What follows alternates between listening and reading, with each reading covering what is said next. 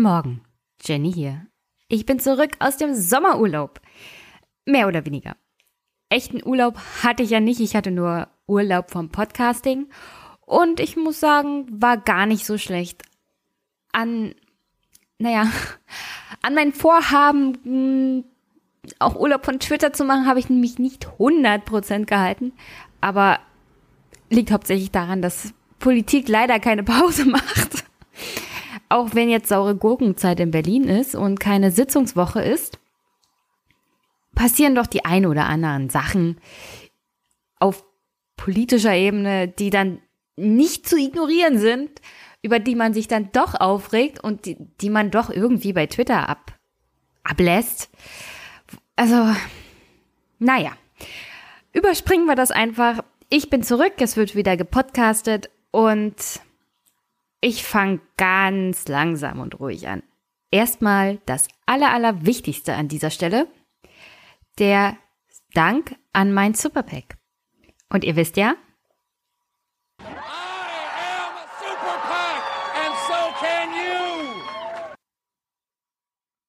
Ich liebe ja mein Superpack. Ich glaube, Bernie Sanders liebt sein Superpack aus kleinen Spendern auch. Der Sinn und Zweck ist ja, dass man seinen Kandidaten finanziell unterstützen kann, ohne dass es eine direkte Zusammenarbeit gibt, so dass der Kandidat immer abstreiten kann, was das Superpack für ihn getan hat. Aber ich glaube nicht, dass Bernie Sanders ein Superpack hat, das nicht wenigstens einigermaßen anständig ist. Ich finde ja das so generell, wie die Amerikaner das so machen, ein bisschen fragwürdig.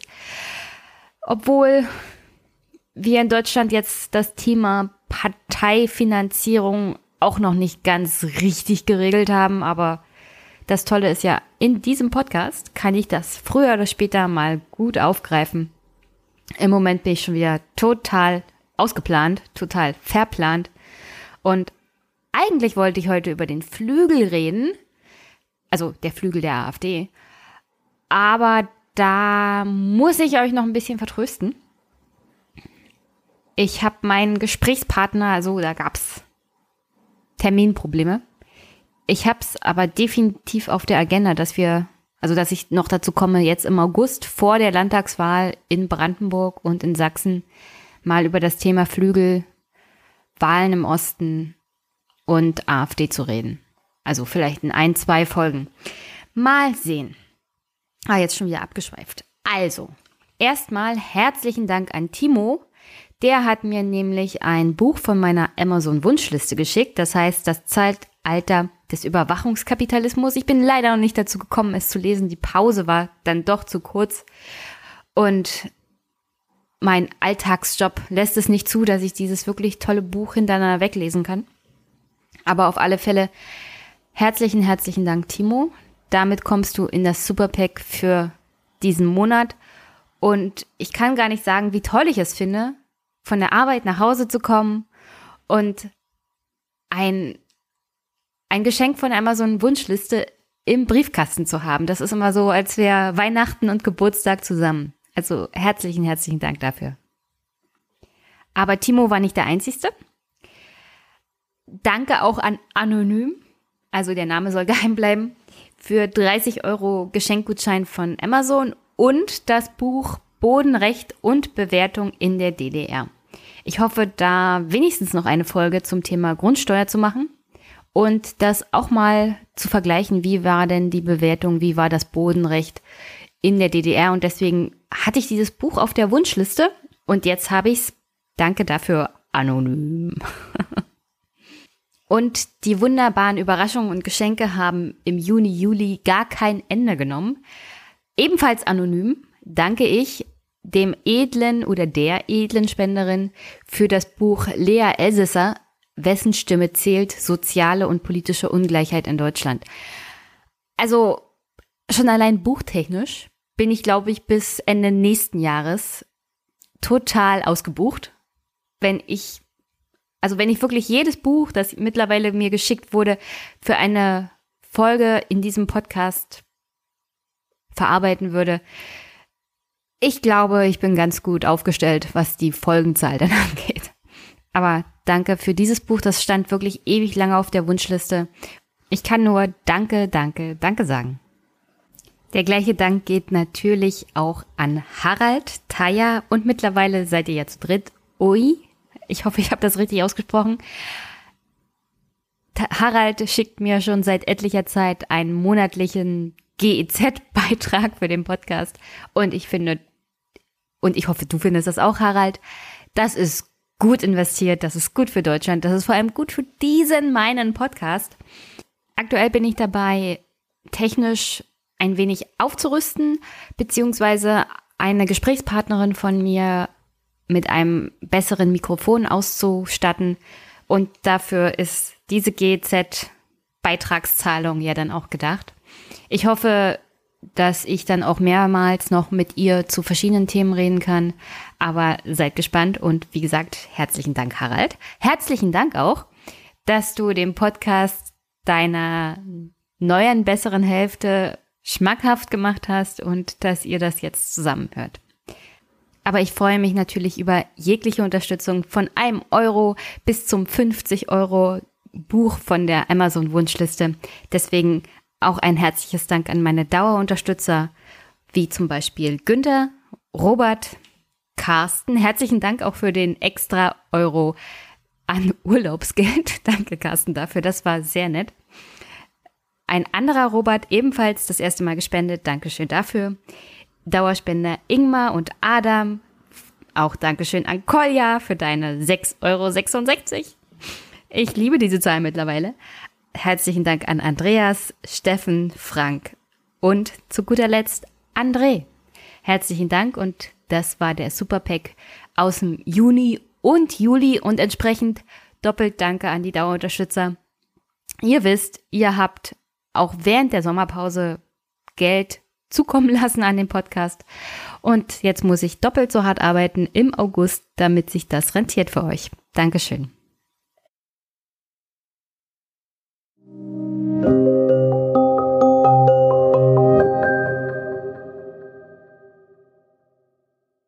Soweit zum monatlichen Superpack.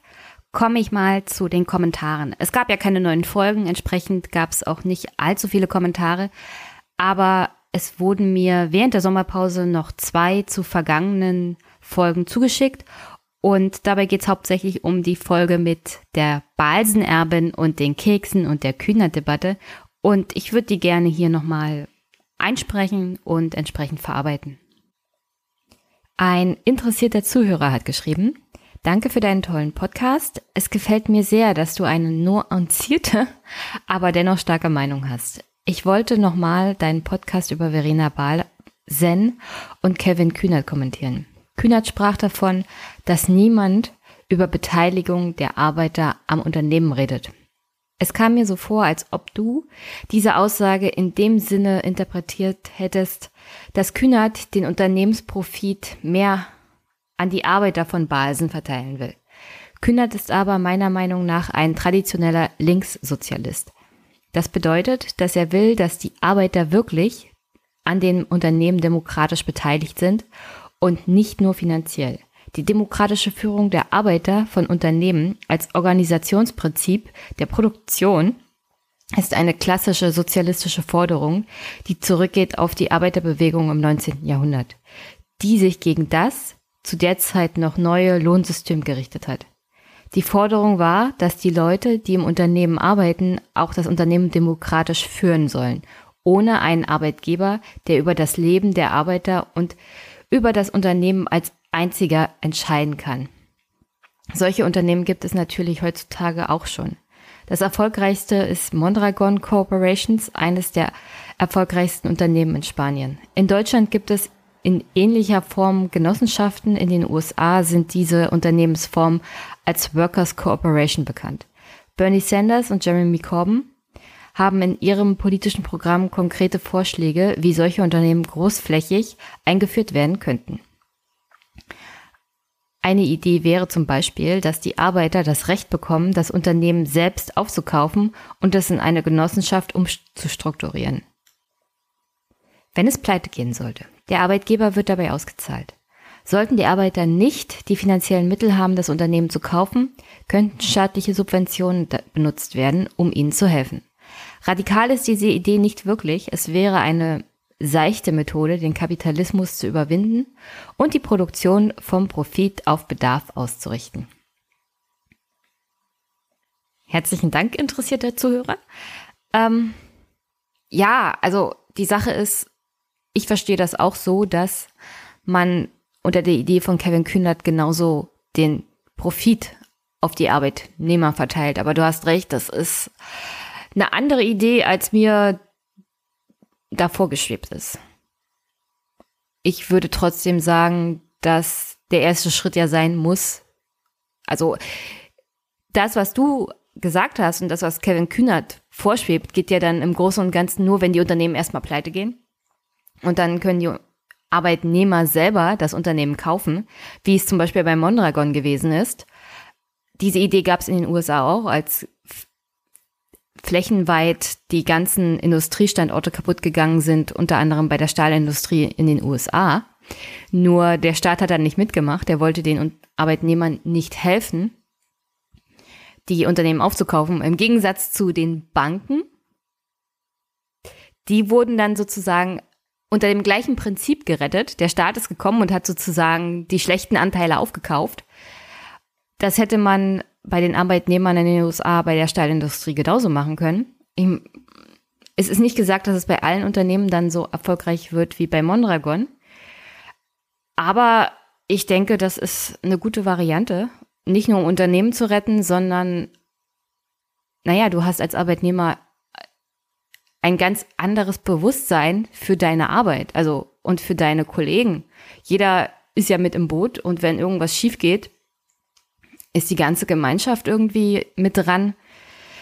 Deswegen, ich glaube, das würde das soziale Gefüge in einem Unternehmen auch ganz anders gestalten. Nicht jeder gegen jeden und also was Entlassungen angeht, kann ich mir gar nicht vorstellen, dass, dass jemand entlassen wird dann. Also ist ja, ist ja Mitunternehmer sozusagen, Mitbeteiligter am Unternehmen. Ich müsste mir das, glaube ich, nochmal genau angucken, wie das mit Mondragon ist. Aber es kann ja nicht nur Sinn und Zweck sein, in der aktuellen kapitalistischen Welt zu warten, bis das Unternehmen pleite geht und dann werden die Arbeitnehmer beteiligt, sondern ich finde, einer dieser ersten Schritte muss halt sein, dass Arbeitnehmer so generell mehr beteiligt werden über den Gewinn, über den Profit des Unternehmens. Und dann natürlich im zweiten Schritt konsequenterweise auch demokratische Beteiligung in dem Sinne wie du und wie es bei Mondragon passiert. Aber das ist halt, da fehlt es halt auch ein bisschen am politischen Willen. Also es gibt ja nicht so wirklich die gesetzliche Möglichkeit, dass Unternehmer sozusagen den Arbeitnehmern ein Vorkaufsrecht einräumen. Weil wenn ein Unternehmen erstmal pleite geht, dann ist es insolvent, dann wird die Vermögensmasse verkauft und also das Ganze, was das Unternehmen ausmacht, ist dann weg und dann sind solche Workers Cooperations gar nicht mehr möglich. Weil erstmal alle bedient werden müssen, die irgendwie noch ein Stückchen vom, vom Restkadaver dieses Unternehmens haben wollen. Und Deswegen fehlt es da schon allein in Deutschland an der rechtlichen Möglichkeit. Aber wer weiß, also die SPD ist ja noch nicht ganz tot. Kevin Kühnert ist ja noch da. Schauen wir mal. Äh, aber ich habe wenig Hoffnung, dass die SPD das hier irgendwie noch über die über die Zielmarke schafft von zweistellig. Also dazu braucht es schon einen entsprechend, eine entsprechende Partei, die das auch auf Bundesebene rechtlich umsetzt. Ich müsste mir mal gucken, angucken, was die Grünen dazu sagen. Aber ich habe jetzt wirklich keine Partei im Kopf, die das großartig fordert. Und auch Wiebke hat einen Kommentar geschrieben zu der Balsen-Folge. Hallo Jenny, höre gerade deinen Podcast, den ich meistens sehr mag und wollte dir einen kleinen Kommentar geben. Ich war berufsbedingt auf der OMR, wo die Balsen, Enkelin und Kevin gesprochen haben. Nur eine Info zum Setting und warum da niemand aktuelle Wirtschaftsweise kritisiert. Wie du vielleicht gesehen hast, ist das eine reine Marketingmesse. Vertreten sind ausschließlich Menschen, die mit E-Commerce Geld verdienen und Moral, Reflexion und Systemfragen spielen keine Rolle. Die Stände dort und die Vorträge beziehen sich auf Werbung für Werbemenschen. Die erfolgreichsten Vorträge sind von Google, Facebook und Adobe. Dies ist keine Weiterbildungsveranstaltung, wie ich fälschlicherweise annahm. Den Vortrag, den sie gegeben hat, also die Basenerbin, war nicht der schlimmste. Ich habe mich sehr an die Vertriebsshows erinnert gefühlt, wie man sie aus dem amerikanischen Unternehmen kennt, wo der Chef auf einer Bühne mit Feuerwerk seine Salesmenschen einpeitscht, dass sie richtig reich werden können. Danach musste ich mich kräftig duschen vor Selbstscham, weil ich temporär in dieser Zunft gelandet bin. Bis zum nächsten Podcast. Liebe Grüße, Wiebke. Liebe Grüße zurück, Wiebke. Ich hoffe, der Stench hat sich abgewaschen. Äh, nee, Spaß beiseite. So kam mir das dann, also wenn man nicht live dabei ist, sieht man es nicht. Und ich hatte bloß dieses YouTube-Video und habe nicht verstanden, also warum ist Kevin Kühnert jetzt da? Also das ist doch hier ganz falsche Ecke. Also ich verstehe den Drang, sich auch mit Unternehmern auszutauschen und versuchen, sie zu überzeugen.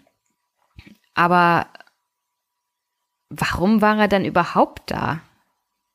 Also das ist ja dann die völlig falsche Ecke gewesen für Kevin Kühnert, da seine Idee von einer Demokratisierung der Unternehmen anzubringen oder mal eine Diskussion mit Unternehmern einzusteigen.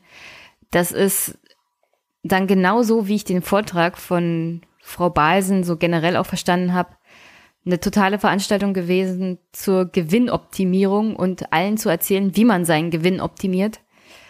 Und das dann unter moralischen Aspekten sozusagen. Also mein Unternehmen wird, mein Unternehmen wird Menschenrechte so weit wie möglich beachten. Aber vor allem ist es klimafreundlich und überhaupt und ich liebe ja alle Menschen und wenn du das alles hast, ist das schön. Aber wenn das unter dem Prinzip Gewinnoptimierung ist, dann ist das genau das, was ich so generell an diesen Unternehmen kritisiere. Dann ist das halt nur eine Fassade und nichts weiter. Und das mag zwar auf dem Papier gut aussehen, aber im Großen und Ganzen, wenn sich dann die Zeiten ändern, ist diese Fassade auch ganz schnell weg. Also, aber danke, Wiebke, für die weiteren Informationen und dass du das so gesehen hast und mitgemacht hast. Vielleicht kannst du mir ja nochmal von so einer Veranstaltung berichten. Ist jedenfalls sehr interessant und ein bisschen schade, dass diese ganze amerikanische Chose dann so weit auch nach Deutschland übergeschwappt ist. So viel zu dem Thema Kommentare. Ihr wisst ja, ich freue mich immer über Feedback über nette Bewertungen, vor allem bei iTunes. Das hilft in der, in der Platzierung in den Charts, so wie ich das mitbekommen habe. Aber vor allem finde ich inhaltliches Feedback auch ganz gut. So, und dann habe ich mich gefragt, was habe ich eigentlich verpasst in den vier Wochen? Hab nicht viel verpasst, so wie ich das mitbekommen habe. Es ist das gleiche, was ich seit zwei Jahren ja fast kritisiere es passiert einfach nichts. Es wird viel geredet und es passiert in Berlin so gut wie gar nichts mehr. Ich weiß nicht, ob die Große Koalition die Wahl am 1. September überhaupt übersteht. Also ich glaube, das ist das erste Mal in der Geschichte des wiedervereinigten Deutschlands, dass Wahlen in Brandenburg und Sachsen so wichtig sind. Vor allem auf Bundesebene. Also aber selbst wenn, ich meine, wenn ich mir die Umfragewerte der SPD angucke, also wenn sie noch zweistellig auf Bundesebene wären, ist das schon viel. Und das ist, das ist auch eine traurige Aussage. Was habe ich verpasst? Ich habe nicht verpasst, also das habe ich schon mitbekommen, den tragischen Tod eines achtjährigen Jungen in Frankfurt. Die Debatte darum ist auch, also von allen Ebenen eigentlich furchtbar keiner, der das nicht irgendwie zu instrumentalisieren versucht. Und das ist, das ist auch traurig. Das ist einfach nur noch traurig, um ehrlich zu sein. Man kann Also ich verstehe nicht, dass überhaupt ein Mensch sowas tun kann. Ein, ein Kind vor einen einfahrenden Zug zu stoßen und die Mutter auch. Und was ich noch weniger verstehe, ist, dass danach eine politische Debatte losgeht. Und diese politische Debatte richtet sich ja nur daran aus, dass der Täter schwarze Hautfarbe hat und aus Eritrea kommt. Dass er in der Schweiz eigentlich einen Aufenthaltstitel hatte, dass er da gearbeitet hat, dass er offenkundig ähm, psychische Probleme hatte. Darüber wird kaum debattiert, darüber wird kaum geredet. Und das versperrt, glaube ich, auch die Sicht auf die Forderungen von Seehofer. Also Innenminister Seehofer ist jetzt nicht mein Lieblingsminister. Und ich glaube auch seine Motivation der Forderung Grenzkontrolle, Grenzkontrolle und diesmal bei der Schweiz ist eine andere, als es manche so gerne wollen. Also seine Motivation teile ich jetzt auch nicht, aber in diesem speziellen Fall geht es ja darum, dass ein Mensch in der Schweiz ein Verbrechen begangen hat und dann von den Behörden zur Fahndung ausgerufen wurde. Also so europaweit, wie ich das mitbekommen habe. In dem Sinne wäre eine Grenzkontrolle zur Schweiz gar nicht so schlecht gewesen. Die Frage ist jetzt natürlich, war der Täter aus Frankfurt zu dem Zeitpunkt schon in Deutschland, als die Schweizer Behörden ihn zur Fahndung ausgeschrieben haben, hätte dann eine Grenzkontrolle überhaupt was gebracht oder nicht? Aber man sollte vor allem in diesem Fall bedenken, wenn es Straftäter gibt europaweit und die verlassen einen Mitgliedsstaat oder in dem Fall die Schweiz und bewegen sich in Europa, weil es ja keine Grenzkontrollen mehr gibt, wegen Schengen, frei. Dann sollten die Staaten die Möglichkeit haben zu sagen, also wir kontrollieren jetzt an diesen Grenzübergängen doch mal wieder verschärft oder an den Bahnhöfen, bei den Flughäfen, weil wir hier einen Mitgliedsstaat haben oder weil wir hier die Schweiz haben, die zwar in Europa sind, aber kein Mitglied der Europäischen Union, um Straftäter aufzugreifen. Und dabei spielt, möchte ich nochmal sagen, die Herkunft in diesem Sinne, also dass er halt Eritrea ist, überhaupt keine Rolle, sondern es geht darum, dass man die Möglichkeit hat, auch in Europa wieder verschärft zu kontrollieren, wenn es darum geht, Straftäter aufzugreifen, um vielleicht andere Straftaten zu verhindern. Ich meine, der Mann, wenn er psychisch labil ist oder war in dem Fall, ich weiß nicht. Also man sollte, man sollte nicht immer gleich auf den Zug, Seehofer ist ein nicht sehr offener Mensch aufspringen, sondern immer noch bedenken, ja, Seehofer hat eine bestimmte politische Einstellung, die man nicht unbedingt teilt, aber nicht alles, was er von sich gibt, ist jetzt falsch. Was will ich damit sagen? Also, Grenzkontrollen haben bestimmten Sinn und Zweck. Und das meine ich jetzt nicht zum Abhalten von Asylbewerbern, sondern in diesem Fall wirklich zur Fahndung von Straftätern oder von Menschen, die eine Gefahr für sich selber und andere darstellen. Und in diesem Sinne sollte man überlegen, fernab der aktuellen Debatte um das getötete Kind in Frankfurt. Ich finde es so generell falsch, dass er das gleich sofort gesagt hat. Ich finde es falsch, dass politische Forderungen kommen, wenn ein Kind zu Tode gekommen ist. Man sollte aus dem Fehlverhalten vielleicht der Behörden dann entsprechende Konsequenzen ziehen, aber das nicht immer gleich als, als öffentlichen politischen Wahlkampf von sich geben.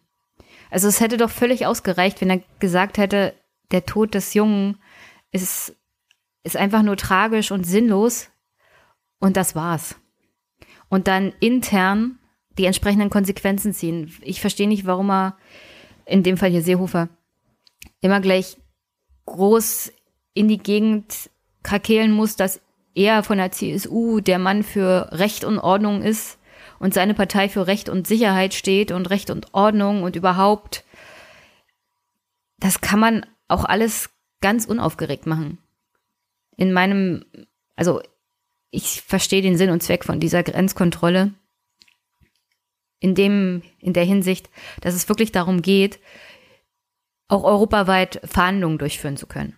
Und entsprechend gerade dann, wenn ein Straftäter aktuell und intensiv gesucht wird. Aber wenn es im Rahmen des Todes eines Kindes passiert und man auf Recht und Sicherheit machen will, Law and Order, und ich bin, ich bin der Vertreter der Partei, die das Original für Law and Order ist. Und wir haben hier Wahlen und vergesst nicht, die Union steht für Law and Order. Dann ist das in meiner, meinen Augen falsch. Vor allem bringt es, es bringt dann gar nichts mehr. Weil das Argument auch völlig ignoriert wird. Es geht dann bloß noch darum, auf welcher Seite der, der, des politischen Spektrums stehst du oder und dann geht es nicht mehr darum, welche, welche Handhabe hat man überhaupt, um tatsächlich zu garantieren, dass in Zukunft wieder oder vermehrt Straftäter auch europaweit aufgegriffen werden können. Und deswegen, nee, das habe ich nicht verpasst und ich habe auch nicht verpasst, dass Seehofer, aber auch die anderen Parteien sich da nicht gerade mit Ruhm bekleckert haben.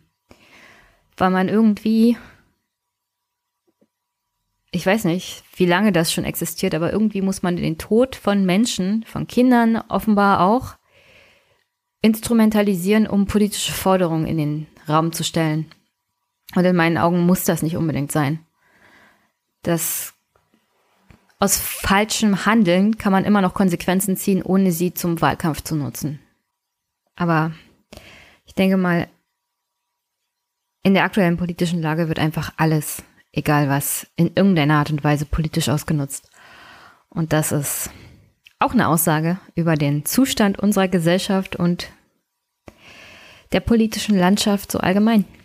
Und das ist doch traurig, einfach nur noch traurig. Aber mindestens genauso traurig ist der Zustand der Europäischen Union beziehungsweise die Wahl von Ursula von der Leyen zur Kommissionspräsidentin. Ist ja jetzt schon ein paar Tage her, und im Großen und Ganzen habe ich die ganze Aufregung ja verpasst. Aber ich glaube, Stefan und Thilo haben das schon am besten aufgearbeitet, wie Uschi da aus Versehen Kommissionspräsidentin wurde. Dann nachher nochmal. Bei Big Brother ist es so, manchmal bekommt jemand eine Chance, der nicht die ganze Zeit im Spiel war. Weil er schon mal rausgewählt wurde und sich dann durch ein externes Spiel wieder ins Haus zurückwählt ist ein Todesurteil. Man wird sofort wieder rausgewählt. Man gewinnt nicht, nachdem man schon mal rausgeflogen ist. So. Bei Big Brother Brüssel, ja, da wird man nicht vorher schon mal rausgewählt und das Publikum weiß dann, ja, er hat jetzt eh keine Chance mehr, weil es ja, hat im Grunde ja, schon mal verloren. Bei Big Brother Brüssel brauchst du noch gar nicht im Haus sein und du kannst trotzdem schon zum HOH gewählt worden ja, sein. Bei Big Brother Brüssel, das muss man sich mal vorstellen, da ist die letzte, also da ist das Finale.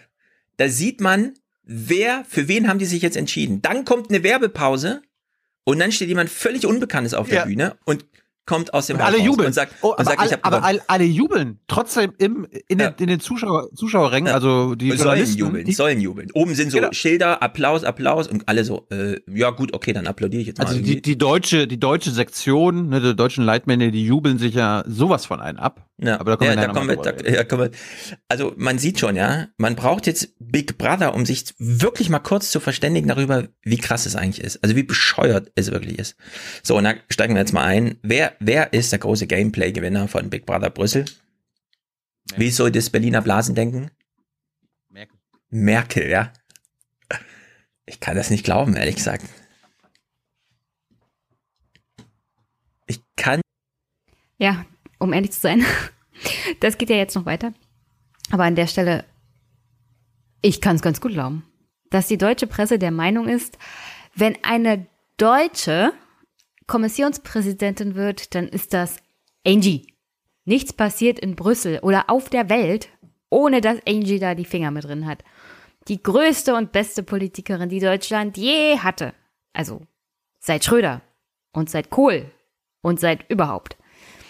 Ich glaube, die deutsche Medienlandschaft hat so generell vor allem seit der Berliner Republik, also in Bonn war das vielleicht noch ein bisschen anders, aber seit sie in Berlin sitzen, diese wirklich verengte Sicht auf die Welt. Es gibt nur Berlin und in Berlin ist das Zentrum der Welt, vor allem das Zentrum Europas. Und ein deutscher Politiker, eine deutsche Politikerin entscheiden die wichtigen Dinge, die in Europa abgehen. Und wenn das nicht so ist, dann ist das gefährlich. Alles, was nicht in Berlin stattfindet, was nicht von Berlin aus gesteuert wird, scheint eine Gefahr für die Demokratie zu sein. Also so stelle ich mir das vor. So sitzen sie teilweise in der Berliner Blase, manche Journalisten, und können sich die Welt gar nicht erklären. Außerhalb. Außerhalb von Angela Merkels Machteinfluss. Also, um ehrlich zu sein, die, die europäische Welt, das Machtgefüge verändert sich gerade strukturell, intensivst. Und die Medienlandschaft in Berlin scheint das gar nicht so richtig zu registrieren. Angela Merkel ist politisch angeschlagen, sie ist auch gesundheitlich angeschlagen. Das mit der Gesundheit ist natürlich jetzt keine so schöne Sache, aber in dem Alter, naja, was soll man sagen? Ist halt, also man ist nicht immer 20 und man ist auch mal krank und Politiker dürfen auch krank sein. Aber Angela Merkels Macht fängt an zu erodieren und das schon eine Weile. Und das haben ihre Gegner in Europa ja genauso mitbekommen. Und äh, zuallererst Macron, dem die deutsche Hegemonie in Brüssel ja schon immer ein Dorn im Auge war. Und jetzt, wo Angie zu Hause angeschlagen ist, war der perfekte Zeitpunkt, um ihr in Brüssel sozusagen den Todesstoß zu geben.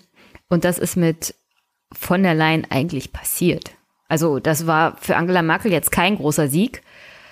Das wird Stefan noch ausführen. Aber auch für die Demokratie, die Europäische Union als Bürgerinstitution war das jetzt nicht der richtige Schritt. Also das war jetzt ein ganz falscher Schritt in die ganz falsche Richtung. Also ich weiß, dass das so ist. Ich habe viele Texte gelesen, aber ich, ich kann, also das, ich, ich gebe mal meine Lesart, ja. Es muss, der muss jetzt niemand folgen, aber Emmanuel Macron hat Weber verhindert, hat Weidmann verhindert, hat eine Französin auf dem EZB-Posten bekommen, hat Streit in der deutschen großen Koalition bekommen, hat das EU-Gefüge empfindlich getroffen und wenn von allein im Parlament durchfällt, ist Merkel zerstört. Hm. Wie kann man denn in Berlin bitte glauben, dass nee, Merkel hallo, hier irgendwas gewonnen Herr Schulz, hat?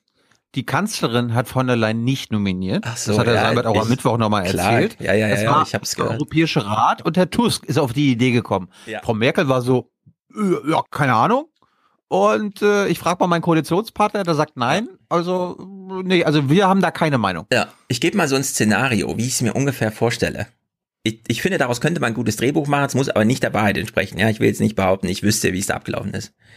Die sitzen zu 28 in diesem Raum die Stimmung ist entsprechend, wie sie halt so ist, ja, wenn man schon und so durchnächtet und ja. Feuchtfröhlich. Ja, plötzlich oh, irgendwo wird getuschelt. Von der Leyen als hier hohe Beauftragte für Außen. Macron so, was habe ich da gerade gehört? Da hat jemand vorgeschlagen, von der Leyen als hohe Beauftragte für Außendings. Mogherinis Nachfolge. Okay, ich warte mal noch drei Minuten. Das soll sich mal kurz rumsprechen. Ja, plötzlich ist von der Leyen so als hohe Beauftragte. Macron steht auf ich habe hier gerade von allein gehört, wie wäre sie eigentlich als Kommissionspräsidentin? Merkel singt so zusammen, denkt, warte mal, wenn wir jetzt einen Kommissionspräsidenten kriegen, dann kann ich ja nicht mehr den EZB bestimmen. Gleichzeitig kann ich ja jetzt nicht aufstehen und sagen, nee, ich bin dagegen, weil ist ja meine Partei. So, und da hat Macron das irgendwie so hingebogen, ja, dass, dass von der Leyen, von der er weiß, dass sie die inkompetenteste Politikerin in Deutschland ist und gleichzeitig bei denen, die sie kennen, die unbeliebteste, dass sie auf diesen Posten kommt, wo Merkel weder sagen kann, nee, das mache ich nicht, und auch nicht sagen kann, äh, ich will aber noch Hallo. diesen zweiten Posten, diesen EZB-Posten. Also diese Motive, die du Macron unterstellst, finde ich unerhört. er hat gewusst, ja. dass sie in Brüssel geboren ist. Ja, richtig. Dass sie sieben Kinder großgezogen hat. Sie persönlich, ja. nicht ihre Kinder. Auf Mädchen, Französisch noch. Vater. Auf Französisch auch noch. Ja. Und dann hat er auch noch gewusst, dass sie, Achtung, pro-europäisch ist. Ja, das ist alles in seinem das, Kalkül. Das waren die Gründe. Das, ja. das sind solche seltenen Merkmale einer künftigen Kommissionspräsidentin, dass ja. es einfach nur sie werden konnte. Ja. Danke auf alle Fälle an Thilo und Stefan, dass sie vor ihrer eigenen Sommerpause das Thema noch richtig gut aufgegriffen haben. Das war jetzt natürlich vor der Wahl.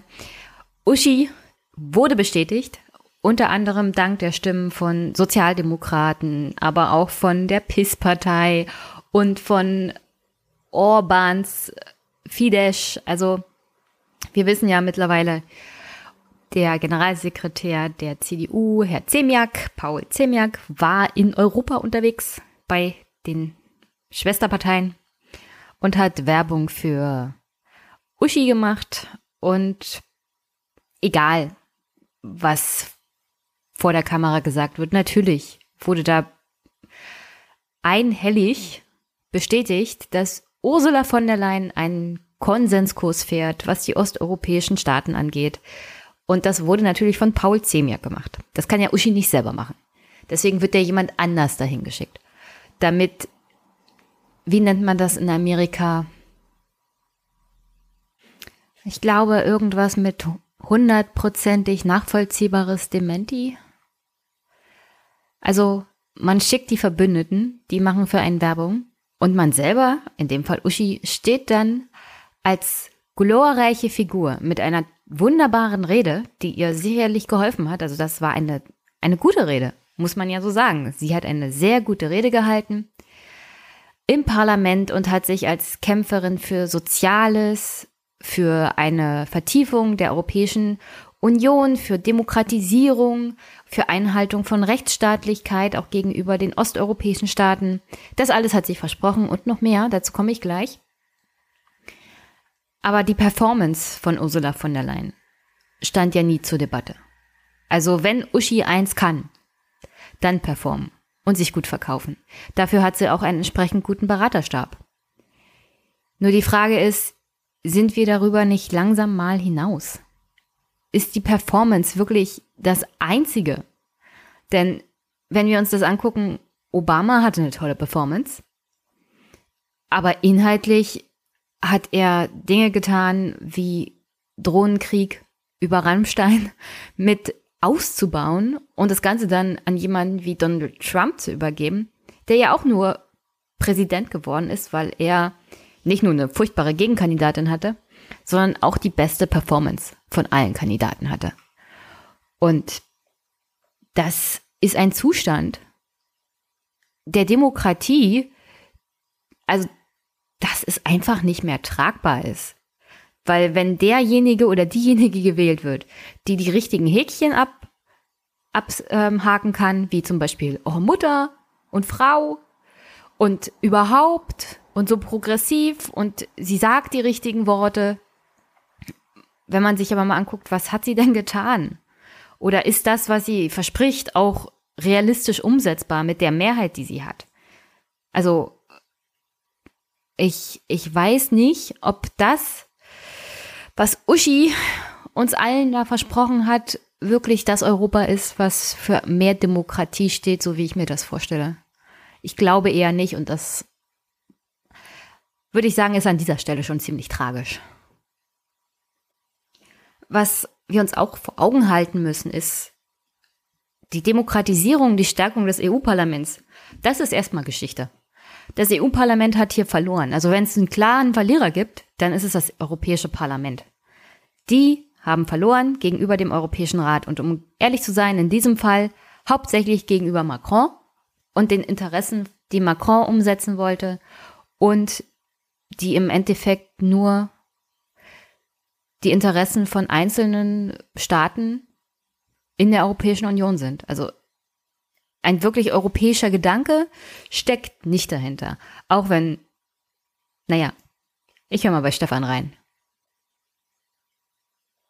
Ich glaube, äh, Macron, der, wie wir wissen, damals diese Rede hielt, äh, drei Tage nach der Bundestagswahl, dann ewig, weil das hier drei Jahre gedauert hat, eine Regierung zu bilden, während in Brüssel, ja, das Parlament hätte sich ja mal in zwei Wochen durchentscheiden können, oder? Ja, klar. So, und er hat ja nie diese Antwort bekommen, ja, die Geschichte haben wir ja ausführlich, und wir wissen von Macron, der will zum Beispiel die EU-Kommission abschaffen, der möchte einen Ministerrat und ein starkes Parlament und so weiter, transnationale Listen, ja, alle diese Ideen. Was er nicht will, wissen wir auch, das EU-Gefüge, wie es jetzt gerade ist, und er hat es einfach komplett bombardiert, ja. Also es war, ich habe es auf Twitter schon mal so als Meisterstück geschrieben, umso weiter ich an diesem Gedanken festhielt und darüber nachdachte, umso mehr hat er sich verfestigt. Ich glaube, das war jetzt wirklich so ein Macron-Meisterstück. Damit hat er sich natürlich viele Feinde gemacht, auch bei mir, weil ich finde das unfassbar, dass wir jetzt mit von der Leyen plötzlich zu tun haben. Aber entsprechend. Jetzt haben wir eine Situation, in der ein reformorientierter, pro-europäischer Politiker am Firmament des politischen Himmels Frankreichs erschienen mhm. ist. Ja, da kann man sagen, es ist nicht nur die Tatsache, dass wir jetzt mit Ursula von der Leyen zu tun haben.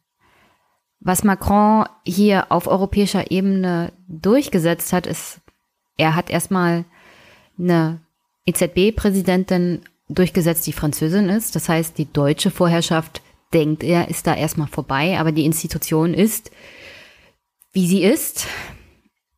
Und dieser europaweite, naja, demokratische und soziale Aspekt, der ja in Teilen während dieser Europawahl versprochen wurde, der wird nicht kommen, weil das heißt, man müsste mehr finanzielle Mittel auf europäischer Ebene haben. Man müsste einen Plan haben. Wie sieht denn auf europäischer Ebene ein soziales Gefüge aus? Wie sieht ein Arbeitslosengeld auf europäischer Ebene aus? Vielleicht, wie sieht ein Mindestlohn aus? Der wirklich europaweit gilt und nicht pro Nationalstaat angepasst wird, weil dann wird das natürlich wieder unterwandert, indem Osteuropäer einfach mal in anderen europäischen Staaten arbeiten gehen und den dortigen Mindestlohn bekommen, während der Mindestlohn vielleicht in den osteuropäischen Staaten immer noch, was weiß ich, fünf, sechs Euro beträgt, während der in zum Beispiel Frankreich oder Deutschland acht bis zwölf Euro beträgt. Also diese, diese Idee von Europa als nationaler Staat ohne Grenzen, sondern es gibt nur noch Europa und es gibt nicht die einzelnen Nationalstaaten mit ihrer eigenen Souveränität. Das ist ja die Idee, die jetzt weiterentwickelt werden wollte von bestimmten, auch Parteien. Also ein Europa fernab der nationalen Grenzen gedacht. Nur wird man dafür keine Mehrheiten finden. Also nicht bei der Bevölkerung und nicht nach der Aktion, die jetzt abgelaufen ist.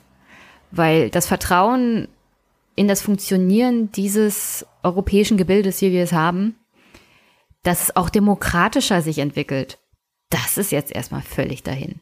Das Europäische Parlament hatte ja die Idee von einem Spitzenkandidaten, damit es selber auch mehr Macht bei der Auswahl des Kandidaten hat. Und am Ende stand es da ohne Spitzenkandidaten, jemand völlig Fremdes, der nicht im Europawahlkampf aufgetreten ist, von dem wir gar nicht wirklich wussten, in welche Richtung würde sie denn Europa entwickeln, ist jetzt auf einmal Kommissionspräsidentin. Und fernab dieser Rede. Also, das Parlament hat dem ja auch noch zugestimmt. Das ist auch ein Beleg dafür welche Rolle überhaupt das Parlament in diesem ganzen Gebilde hat. Es untergräbt sich ja teilweise auch selbst. Aus deutscher Sicht kann man sagen, naja, die Sozialdemokraten aus Spanien oder aus den Niederlanden kann man ja gerne gegen die Sozialdemokraten zum Beispiel aus Deutschland ausspielen, indem die Spanier den Außenbeauftragten bekommen und so weiter und so fort. Und dann kann man schon mal sehen, die wirklichen europäischen Interessen oder die Interessen der europäischen Bürger spielen wenn überhaupt nur an zweiter Stelle eine Rolle. Die jeweiligen eigenen nationalen Interessen der Parteien und der Länder spielen auch im Europäischen Parlament eine viel größere Rolle. Solange wir keine europäischen Parteien haben, solange wir keine transnationalen tatsächlich Listen haben, in dem die nationalen Interessen der jeweiligen europäischen Abgeordneten nicht mehr so wichtig sind, solange wird das System so funktionieren, wie es funktioniert. Und das kann man sagen, das System der Spitzenkandidaten ist offiziell gescheitert. Weil Es spielt überhaupt keine Rolle, welche Partei einen Spitzenkandidaten aufstellt. Wenn er die entsprechende Mehrheit nicht mitbringt, wird er boykottiert im Parlament. Und der Europäische, die Europäische Kommission kann sich dann den Präsidenten selber aussuchen. Das machen dann die Nationalstaaten, die nationalen Chefs. Insoweit würde ich sagen, ja, Demokratisierung und Stärkung des Europäischen Parlaments offiziell gescheitert, dank der Wahl von Ursula von der Leyen zur Kommissionspräsidenten dank der wirklich traurigen Art und Weise, wie dieser ganze Prozess abgelaufen ist und dank Macron, dem großen Europäer, der verständlicherweise die Schnauze voll hatte zu warten, bis aus Berlin was kommt, aber im Kern auch nur seine eigenen Interessen und die Interessen seines Landes an oberster Stelle zu stehen hat. Und alles das, was jetzt kommen wird, wie zum Beispiel Ausweitung der Einmischung Europas in internationalen Konflikten. Also wir nehmen mal die Ebene der, des Einsatzes von einzelnen Armeen der nationalen Staaten in Europa und packen das mal auf die europäische Ebene mit den entsprechenden Konsequenzen der mangelhaften Kontrolle unter anderem durch das Europäische Parlament, weil was, was soll ein Parlament, das so und so schon ziemlich eingeschränkt ist, das noch nicht mal eigene Gesetzesinitiative hat, sondern nur auf Gutdünken der Kommission überhaupt mal einen Gesetzesvorschlag machen kann? Wie soll das den Einsatz einer europäischen Armee oder generell, also Militäreinsätze von Brüssel aus, wie soll das Parlament da Einhalt gebieten? das wird dann halt völlig ignoriert. Und der Vorteil von den Nationalchefs oder den nationalen Regierungschefs ist ja dann, sie müssen sich auf Länderebene in ihren Nationalstaaten nicht mehr mit den Parlamenten rumschlagen. In Brüssel kommt dann die Anfrage unter anderem der NATO an, würdet ihr euch beteiligen? Dann sagt Brüssel, ja klar, kein Problem, die Kommission hat da nichts dagegen, wer soll auch schon was dagegen haben? die vielleicht aufkommenden Demonstrationen werden einfach ignoriert, wie man das dann halt so macht. Ich weiß, das klingt alles ein bisschen negativ und ich weiß, es werden die ein oder anderen Demonstrationen kommen, aber wenn man sich das mal anguckt,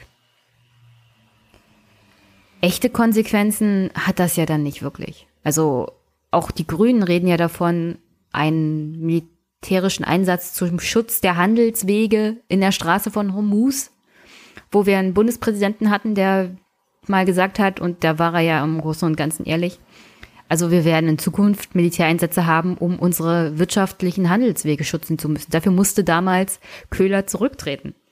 Jetzt redet der einer der grünen Chefs darüber, dass man darüber mal nachdenken sollte, ob das auf europäischer Ebene nicht angebracht ist, dass man sich da militärisch beteiligt.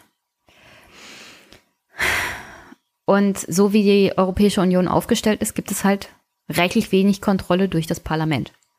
Und das sehe ich da sehr, sehr kritisch. Und es war auch nicht wirklich Teil dieses Wahlkampfes, mal zu fragen, ob die europäischen Bürger es denn für angebracht halten, eine europäische Armee aufzustellen. Und welchen Einfluss da Lobbys haben, unter anderem auch der industrielle militärische Komplex, den wir dann auf europäischer Ebene haben werden, den wir eigentlich nur aus Amerika kennen. Aber das Gleiche findet in Brüssel statt. Da treffen sich die Lobby der Rüstungsfirmen aus Frankreich und aus Deutschland und aus allen Teilen Europas in Brüssel und können ungestört agieren. Weil wer kontrolliert sie denn? Wer guckt denn genau hin? in Brüssel gibt's ja keine Bundespressekonferenz, keine kritischen Nachfragen. Nicht wirklich. Es wird alles irgendwie abgeblockt. Und die wirkliche Macht haben so und so die Beamten. Was die machen, sieht keine Sau. Und deswegen alles sehr, sehr kritisch, was da abgelaufen ist. Und Macron ist natürlich der Sieger auf mehrerer Ebene. Aber ob das gut für die Demokratie in Brüssel ist, ist zumindest fragwürdig. Und wenn man sich dann nochmal anguckt, was Ursula von der Leyen in ihrer Rede versprochen hat, weil wie gesagt, ist ja eine tolle Performance gewesen, kann man nur sagen, ja, Klar, einiges davon hört sich wirklich gut an. Ob sie das aber durchsetzen kann, wenn sie mit ihrer knappen Mehrheit auf Leute wie Orban oder Kaczynski angewiesen ist. Hm. Also eine Sache, die mir sofort eigentlich ins Ohr gefallen ist, als ich die Rede gehört habe, war, was sie zum Thema Klima gesagt hat. Und zwar hat Ursula von der Leyen vor, dafür zu sorgen, dass Europa bis 2050 der erste klimaneutrale Kontinent weltweit wird.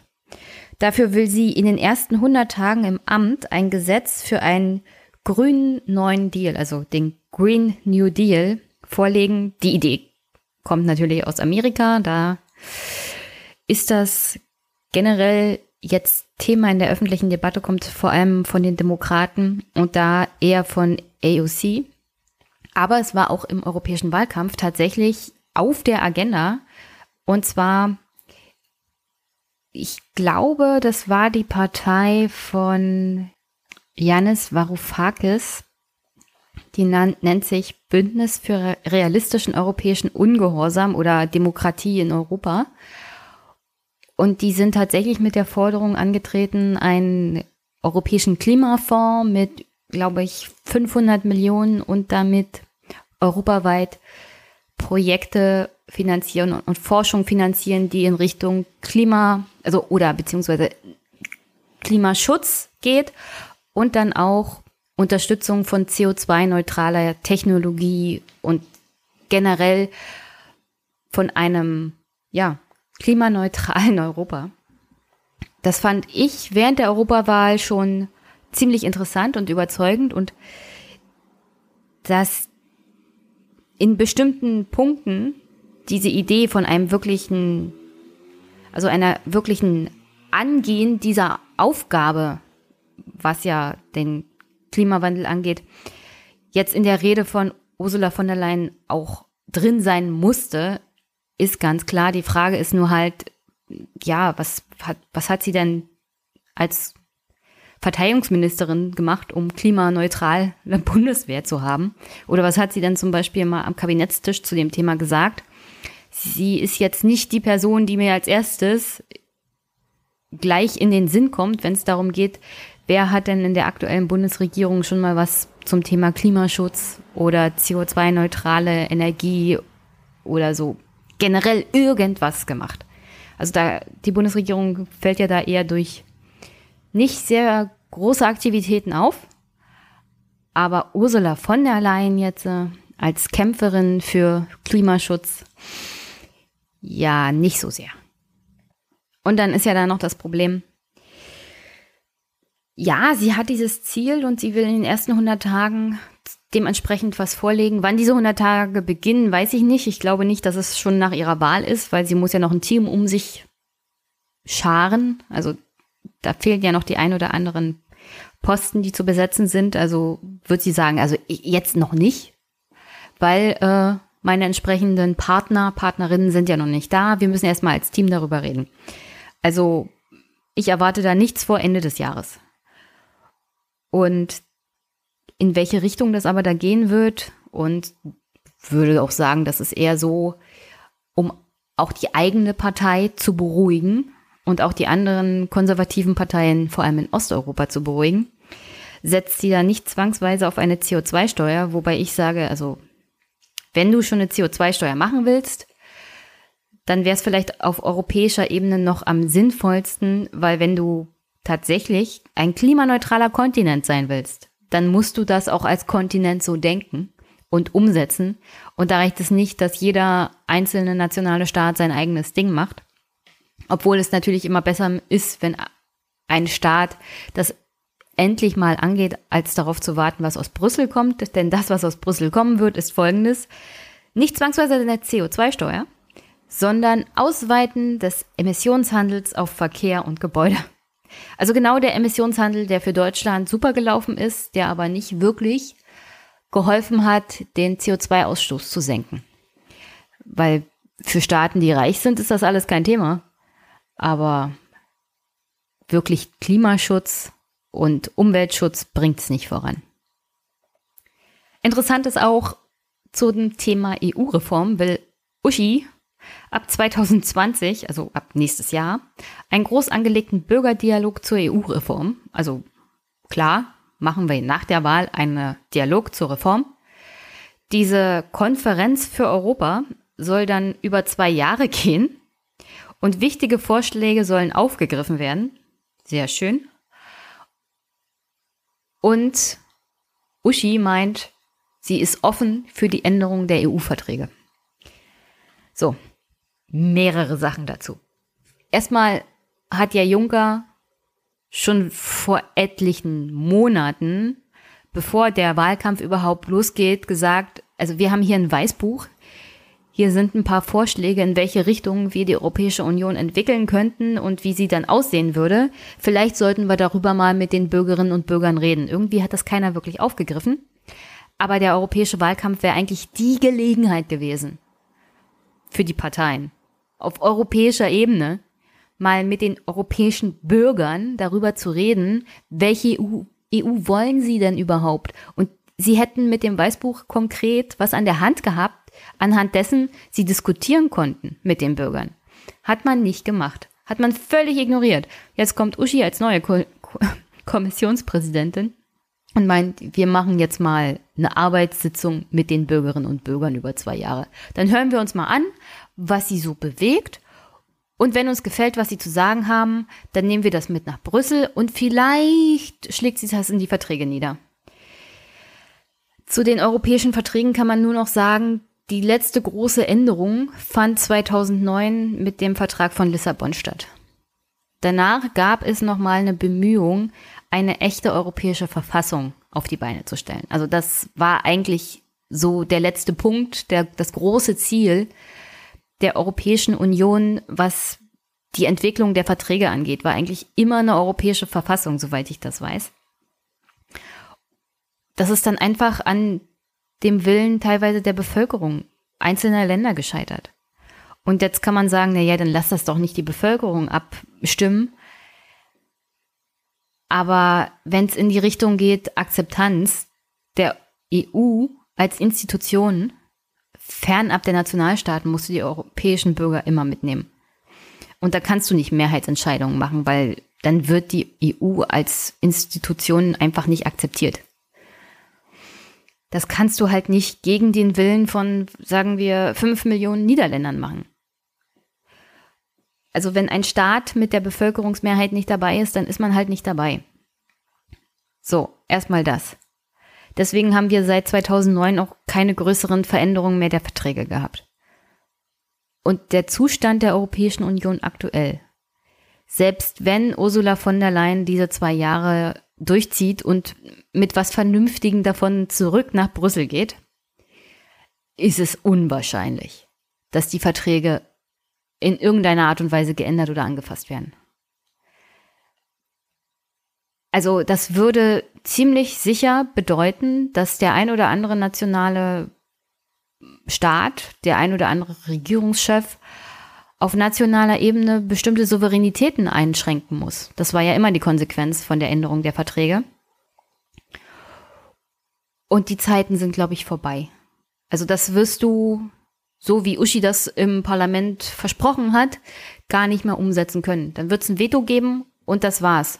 Und diese, das Einlegen vom Veto, das will man ja eigentlich auch abschaffen. Dazu müsste man aber auch die Verträge ändern. Und da beißt sich dann die Katze in den Schwanz, weil das wird vor allem in Osteuropa jetzt auf absehbare Zeit nicht passieren. Da haben wir Orban, da haben wir die PIS-Partei. Dann haben wir natürlich auch noch Italien, die momentan kurz davor sind, demnächst von Salvini als Ministerpräsident regiert zu werden. Also, und selbst wenn von den dreien die Zustimmung kommt, haben wir ja immer noch Frankreich. Und ich glaube kaum, dass Macron als großer Europäer, der im Großen und Ganzen auch nur die eigenen nationalen Souveränitäten im Auge hat. Egal ob für eine, ein europäisches Armeekonstrukt oder nicht. Selbst dafür würde er diese Verträge in dieser Hinsicht nicht ändern. Das wird, das wird einfach nicht passieren. Also es wird keine wirklich großartige Änderung der Verträge geben, die auch nur in geringster Art und Weise jetzt noch mehr Souveränität der einzelnen Nationalstaaten einschränkt. Dafür sind die Egoismen einfach zu groß. Das Versprechen von Uschi zum Thema Spitzenkandidaten und Stärkung dieses Systems und länderübergreifende Kandidatenlisten ignoriere ich jetzt einfach mal. Ich muss, also wirklich, das Parlament muss sehen, wie sie aus dem Quark jetzt alleine rauskommen. Sie wollten das Spitzenkandidatensystem und ja, einige Länder wollten das nicht, andere schon. Spielt aber im Großen und Ganzen keine Rolle. Es ist jetzt bei dieser Wahl erstmal krachend gescheitert. Und wie genau eine Kandidatin, die dank des Scheiterns des Spitzenkandidatensystems das Spitzenkandidatensystem wieder auf die Füße stellen will, ist mir ein Rätsel. Aber gut, das ist halt auch eins der Versprechen, die Uschi gemacht hat im Parlament. Ob so kommt, werden wir sehen.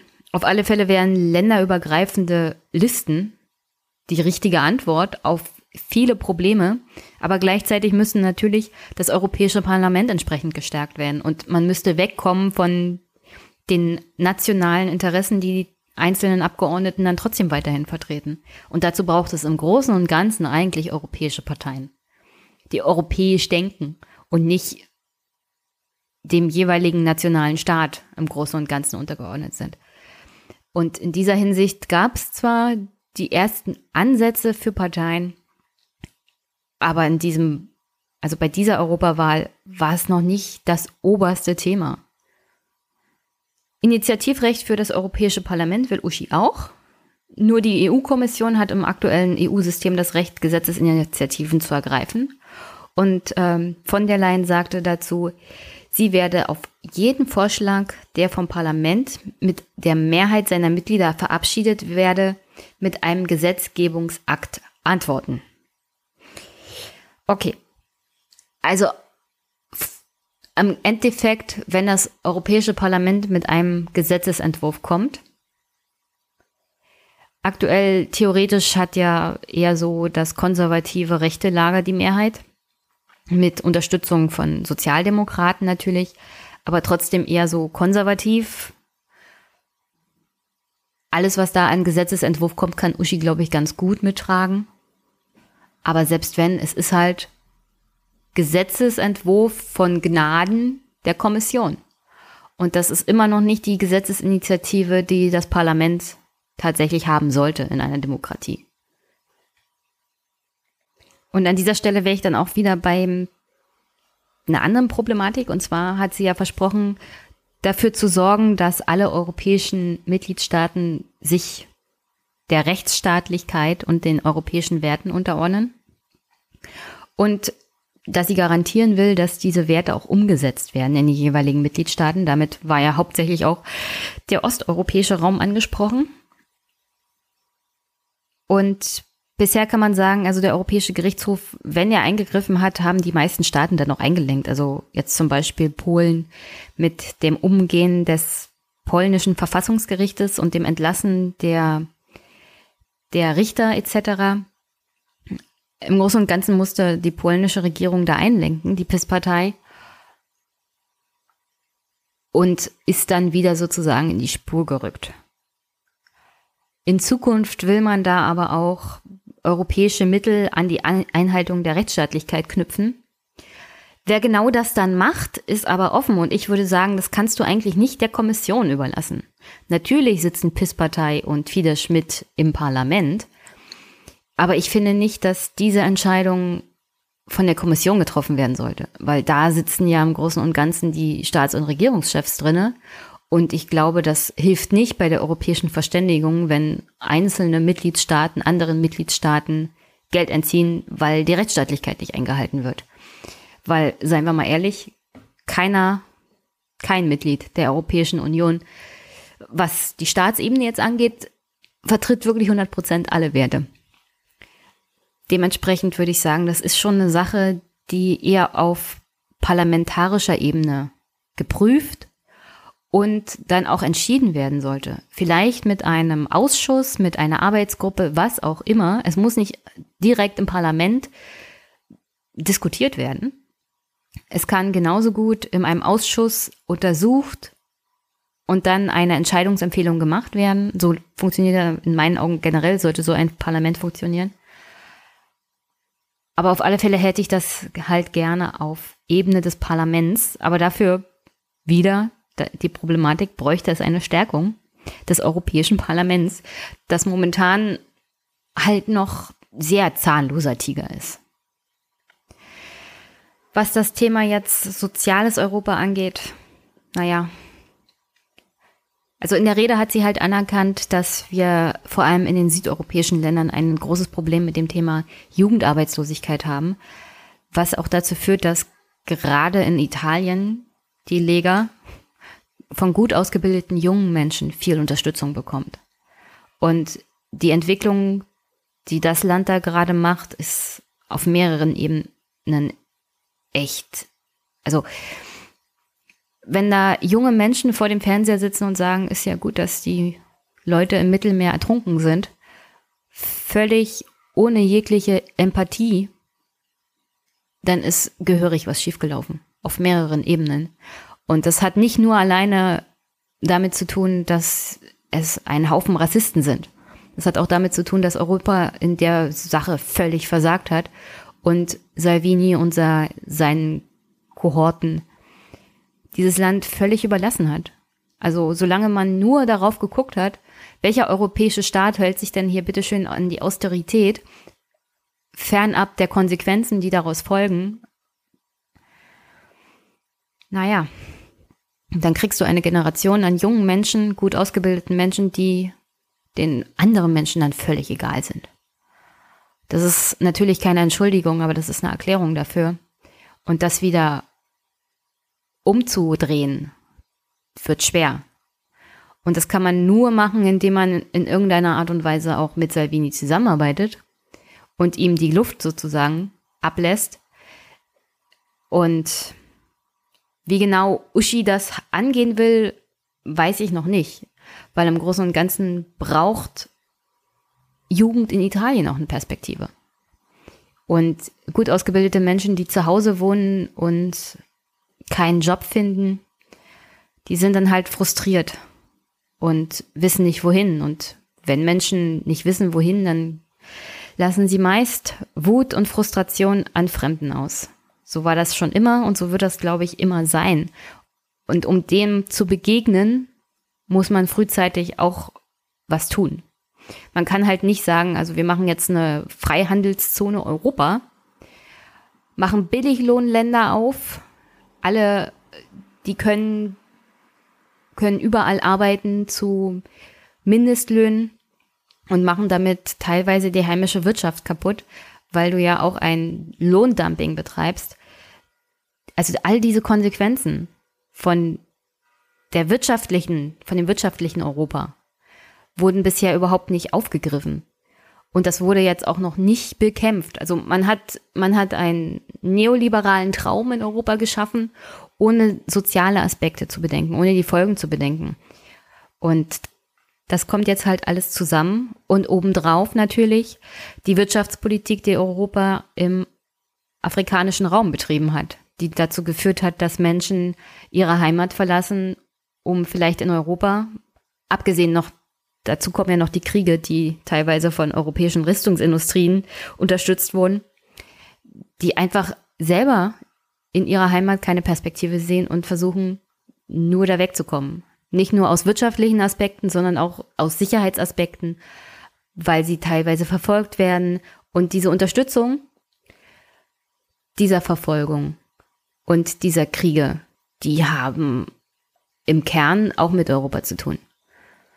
Aber was jetzt Migration angeht, will Uschi wie immer Fluchtursachen durch Unterstützung der Herkunftsländer beseitigen.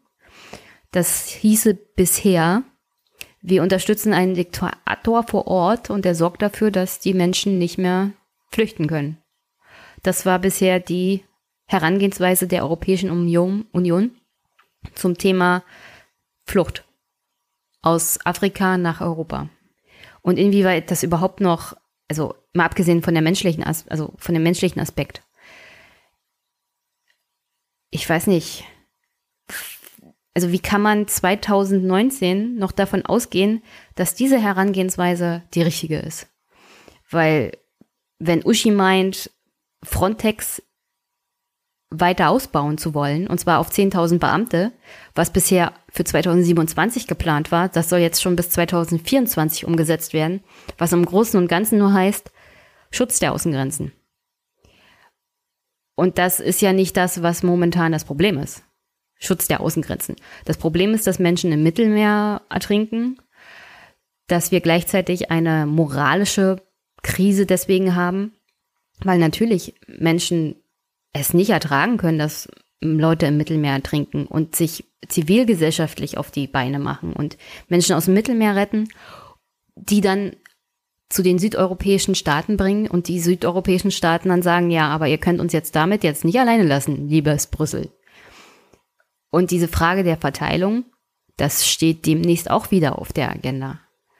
Und wer genau da mitmacht und wer nicht und Inwieweit das von den jeweiligen Staaten getragen wird, das müssen wir auch sehen. Aber ich bin da auch eher pessimistisch, dass das so einwandfrei über die Bühne geht, wie wir uns das momentan vorstellen. Und dieser Aspekt ist umso bedenklicher, wenn man sich anguckt, was Ursula von der Leyen und im Großen und Ganzen dann die Kommission unter Macron demnächst vorhat beim Thema Außen- und Verteidigungspolitik. Also beim Thema Außenpolitik will die bisherige Verteidigungsministerin die Einführung von Mehrheitsentscheidungen im Rat der Mitgliedstaaten. Und wenn es zu Krisen komme, müsse die EU in der Lage sein, schnell zu antworten. Mehrheitsentscheidungen heißt, dass er kein Land mehr Veto einlegen kann.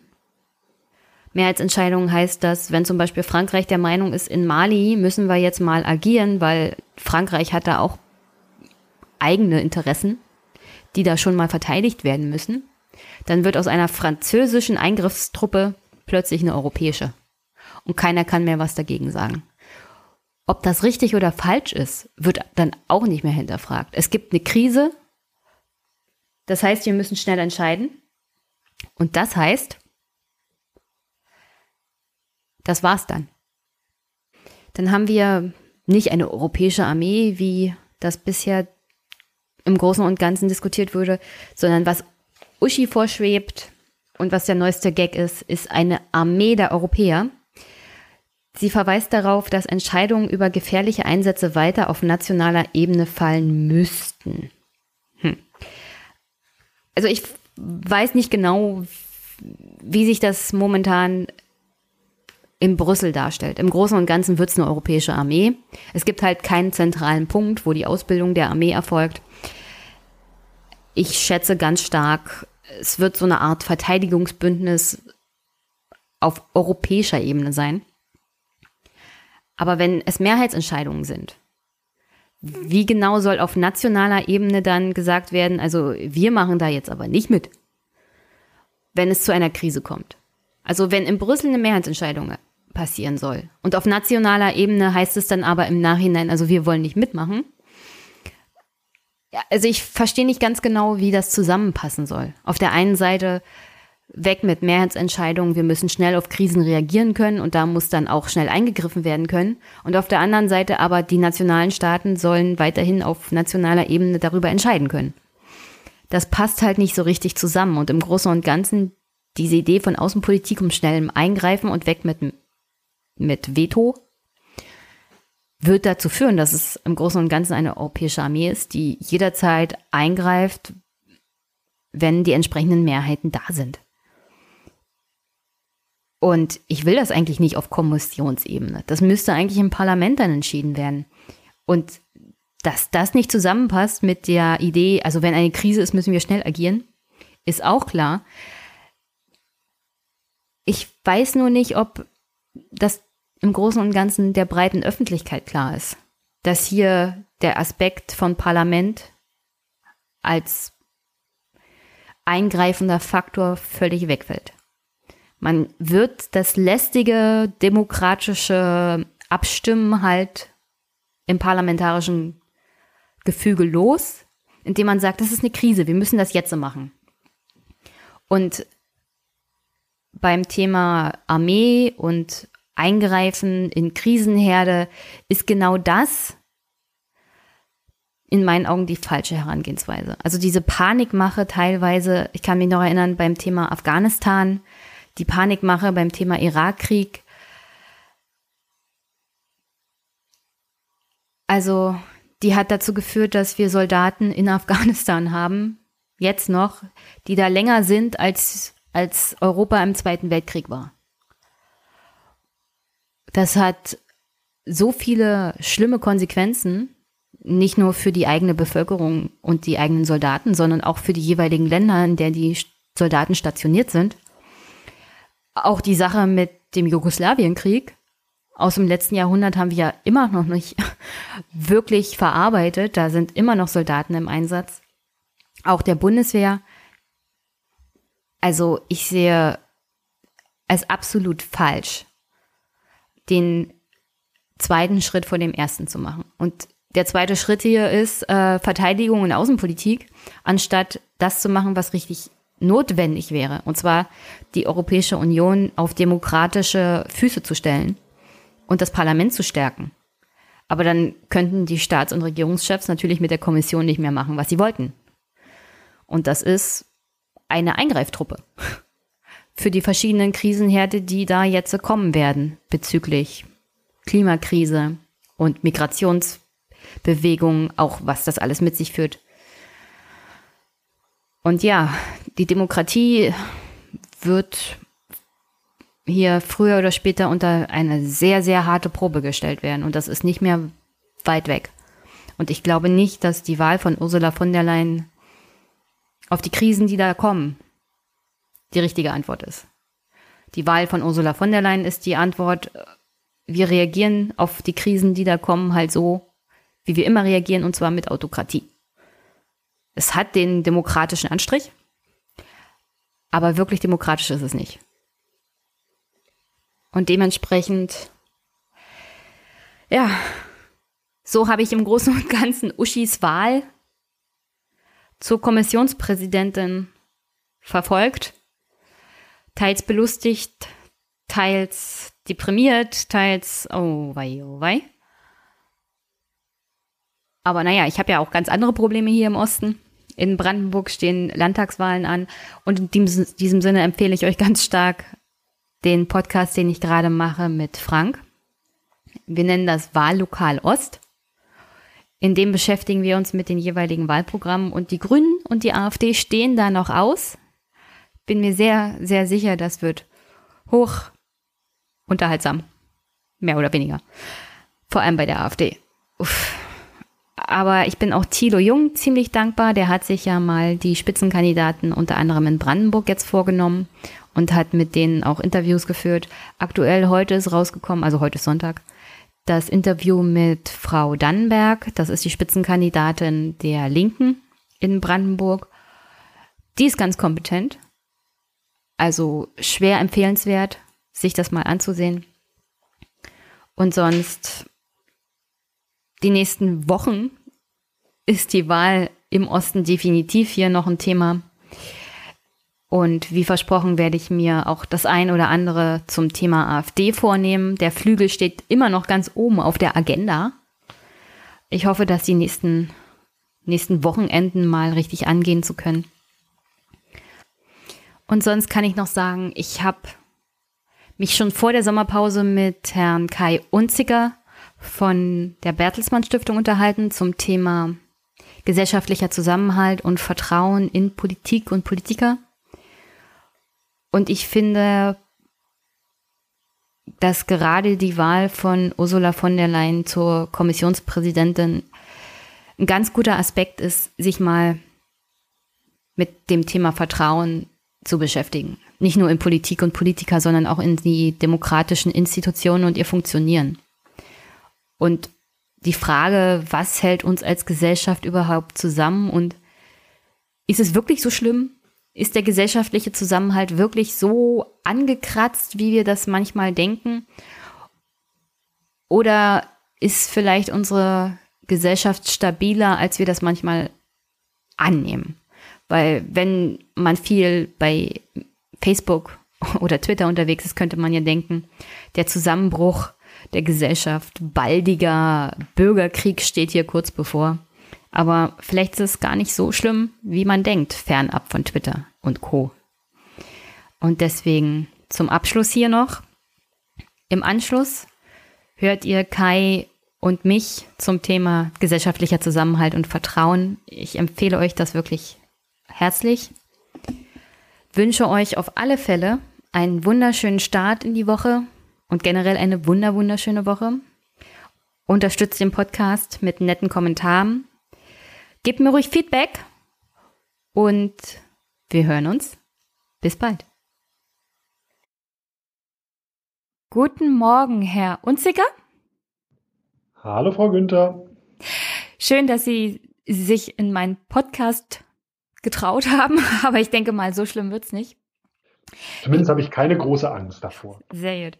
Ähm, gleich mal vorneweg, wir können auch, uns auch duzen. Ich duze hier in der Regel, ist das in Ordnung? Das ist für mich völlig in Ordnung. Ich bin dann der Kai. Sehr schön, ich bin die Jenny. Und Kai, magst du dich noch für meine Gäste, für meine Hörer vorstellen, weil die kennen dich vielleicht noch nicht so gut. Ich habe mich ja schon ein bisschen informiert. Ja, also Kai Unzicker, ich bin Senior Project Manager bei der Bertelsmann Stiftung und hier seit fast acht Jahren für das Thema gesellschaftlicher Zusammenhalt zuständig, von Hause aus. Ich habe mal Soziologie studiert, äh, in Erziehungswissenschaften promoviert und war auch fast acht Jahre äh, in Bielefeld an der Uni als wissenschaftlicher Mitarbeiter tätig. Und wie kommt man zur Bertelsmann Stiftung? Da bewirbt man sich irgendwann, weil man sich sagt, Mensch, so in der Wissenschaft, äh, da hangelt man sich von einem Zeitvertrag zum nächsten und dann guckt man mal, was es sonst so gibt und zwischen Bielefeld und Gütersloh, da ist der Weg nicht so weit, dann landet man bei der Bertelsmann Stiftung. Also die Stelle bei der Bertelsmann Stiftung ist unbefristet. Die ist unbefristet. Na dann herzlichen Glückwunsch. Wie das, wie das ja für Arbeitsplätze eigentlich auch in der Regel äh, die Regel sein sollte. Und wir reden ja gleich über gesellschaftliche mhm. Zusammenhalt. Und da ist so Arbeitsplatzunsicherheit natürlich auch ein Thema, über das man reden kann. Ja, und vor allem für meine Generation, also und Jünger, die kennen, also die meisten kennen das ja heutzutage nicht, da hangelt man sich von einem Zeitvertrag zum nächsten. Die meisten dauern vielleicht zwei Jahre, wenn man Glück hat. Und dann muss man gucken, wo man bleibt. Und das ist keine planbare Zukunft ist da möglich. Aber gut. Dann kommen wir erstmal zu dem Thema, was ich mir hier als erste Priorität sozusagen aufgeschrieben habe, haben ja, also du hast ja gesagt, du arbeitest für die Bertelsmann Stiftung. Da gab es in letzter Zeit ein paar sehr interessante Untersuchungen, unter anderem allgemein zu gesellschaftlichem Zusammenhalt. Was war denn, also was ist denn der Hintergrund hinter diesen Untersuchungen? Was untersucht die Stiftung dabei, wenn es um gesellschaftlichen Zusammenhalt geht? Naja, vor ein paar Jahren fing das so an und dann redeten plötzlich alle Politiker darüber, dass alles, was sie so tun, was sie entscheiden, welche Gesetze sie erlassen, dass die alle dazu dienen, den gesellschaftlichen Zusammenhalt zu stärken. Oder gerade so in Sonntagsreden wurde dann gesagt, ha, wir machen uns große Sorgen. Und dann haben wir gesagt, ja, wenn Politik plötzlich als Ziel hat, Zusammenhalt zu stärken, dann wäre es doch gar nicht mal schlecht, vorher zu wissen, erstens, was ist eigentlich dieser gesellschaftliche Zusammenhalt? Also was soll das sein? Zweitens, muss der eigentlich gestärkt werden? Also ist der schlechter geworden oder ist der stärker geworden? Und drittens, also wenn das Ziel von Politik ist, ihn zu stärken, sind die denn damit erfolgreich? Und dann haben wir gesagt, das müsste man jetzt mal messen. Dafür würde es sich lohnen, eine Studie zu machen. Und 2011, 2012 haben wir dann angefangen, ein eigenes Konzept zu entwickeln, ein Messeinstrument zu entwickeln und haben begonnen, ähm, mit unterschiedlichen Studien Zusammenhalt näher zu untersuchen. Und kannst du ungefähr abschätzen, wie hat sich das entwickelt, der gesellschaftliche Zusammenhalt seit 2011, 12 bis jetzt? Ja, ich kann sogar ein bisschen, ich, ich mache den zeitlichen Rahmen mal ein bisschen größer. Wir haben, am Anfang haben wir uns, äh, also wir haben unser Konzept entwickelt und haben uns dann Umfragedaten und andere Daten angeschaut von 1990 bis 2012. Und jetzt danach haben wir dann bis 2017 noch Daten. Ähm, aber wir haben als allererstes diese Zeit 1990 bis 2012 angeschaut und haben festgestellt, oh, der ist nicht schlechter geworden, nicht in Deutschland, sondern der ist verhältnismäßig stabil und in den meisten Regionen in Deutschland ist er sogar stärker geworden. Also all diese Indikatoren, die wir rausgesucht haben, wir können nachher nochmal darüber sprechen, was das genau für Indikatoren sind, da ist keiner so richtig in den Keller gegangen, da, sondern mehr oder weniger leichtes Ansteigen im Zeitverlauf. So, und dann 2017 haben wir dann unseren ersten eigenen Survey in Deutschland, die erste eigene Umfrage in Deutschland gemacht. Und wenn man das wieder vergleicht, auch mit 2012, dann stellt man auch fest, boah, schlechter geworden, dramatisch schlechter geworden ist hier gar nichts. Zwei Dimensionen, das ist das Vertrauen in politische Institutionen und das Gerechtigkeitsempfinden, die machen so ein paar Probleme. Da können wir nachher nochmal drüber sprechen. Aber im Großen und Ganzen ist der Zusammenhalt in Deutschland deutlich besser als sein Ruf. Also wir, wir hören ganz, ganz viel, dass die Leute sagen, ja, da ist was ins Rutschen und äh, Rutschen gekommen oder da erodiert was. Unsere Zahlen zeigen erstmal, oh, das meiste in der Gesellschaft ist eigentlich recht stabil. Naja, die, diese Wahrnehmung kommt ja vielleicht auch daher, dass sich viele mittlerweile nur noch auf Social Media Seiten bewegen, was, was die Kommunikation mit Menschen fernab des Personenkreises betrifft, mit denen sie tagtäglich zu tun haben. Und dann kommt es oft dazu, dass man, wenn man zum Beispiel über Twitter ist, sich schnell einen Shitstorm einfängt, weil die meisten Menschen einen vielleicht nicht verstehen. Und dann denkt man, okay, diese Seite des Landes ist ganz anders und vielleicht hat das, vielleicht gibt es diesen gesellschaftlichen Zusammenhang gar nicht mehr und ich ziehe mich jetzt mal zurück. Ja, ich, ich glaube, das hat ganz, ganz viel mit Medien, das hat ganz viel mit Öffentlichkeit zu tun. Es ist, glaube ich, bei den meisten Menschen nicht die eigene individuelle Erfahrung auf Twitter, weil die meisten. Twitter war jetzt nur das Beispiel. Es gibt ja, natürlich genau, auch andere genau. Möglichkeiten. Genau. Facebook, oder Facebook oder YouTube. Oder, ähm, aber ich glaube, es reicht sogar die Tageszeitung oder auch die Nachrichten. Das heißt, ähm, was, was eine unglaubliche Diskrepanz ist, ähm, das zeigt sich in unserem Survey, wenn man die Leute mal direkt fragt, wie ist es bei euch in eurer Wohngegend, in der Nachbarschaft, in der Stadt, in der Gemeinde, in der ihr lebt, wie ist das denn da mit dem Zusammenhalt? Dann sagen mehrheitlich, und zwar deutlich, fast 70 Prozent, das ist bei uns sehr gut. Also hier wo ich lebe, da ist der Zusammenhalt richtig gut. Und wie ist das in Deutschland insgesamt? Weil dann sagen drei Viertel, ja, irgendwie habe ich den Eindruck, dass der Zusammenhalt hier schon gefährdet ist. Und das ist genau diese Diskrepanz. Also das Bild von der Gesellschaft, das wir haben, das ist meistens ein medial vermitteltes. Und das ist natürlich in den letzten Jahren schriller geworden. Das hat was damit zu tun, dass ich mit den sozialen Medien ähm, plötzlich eine Öffentlichkeit habe, die sehr, sehr stark auf Skandale, auf Zuspitzung reagiert, dass aber eben halt auch die Tageszeitungen äh, auch schauen müssen, naja, wie kann ich möglicherweise eine Meldung äh, nochmal stärker zuspitzen und der Klassiker äh, in, der, äh, in der Berichterstattung, ähm, only bad news are good news. Ja. Also das sieht man auch an der Terrorberichterstattung. Dass, also man hat das Gefühl, es gibt permanent irgendwelche Anschläge, aber wenn Medien dann auch exzessiv darüber berichten, tagelang, dann genau. kann man ja den Eindruck bekommen, die Welt geht unter.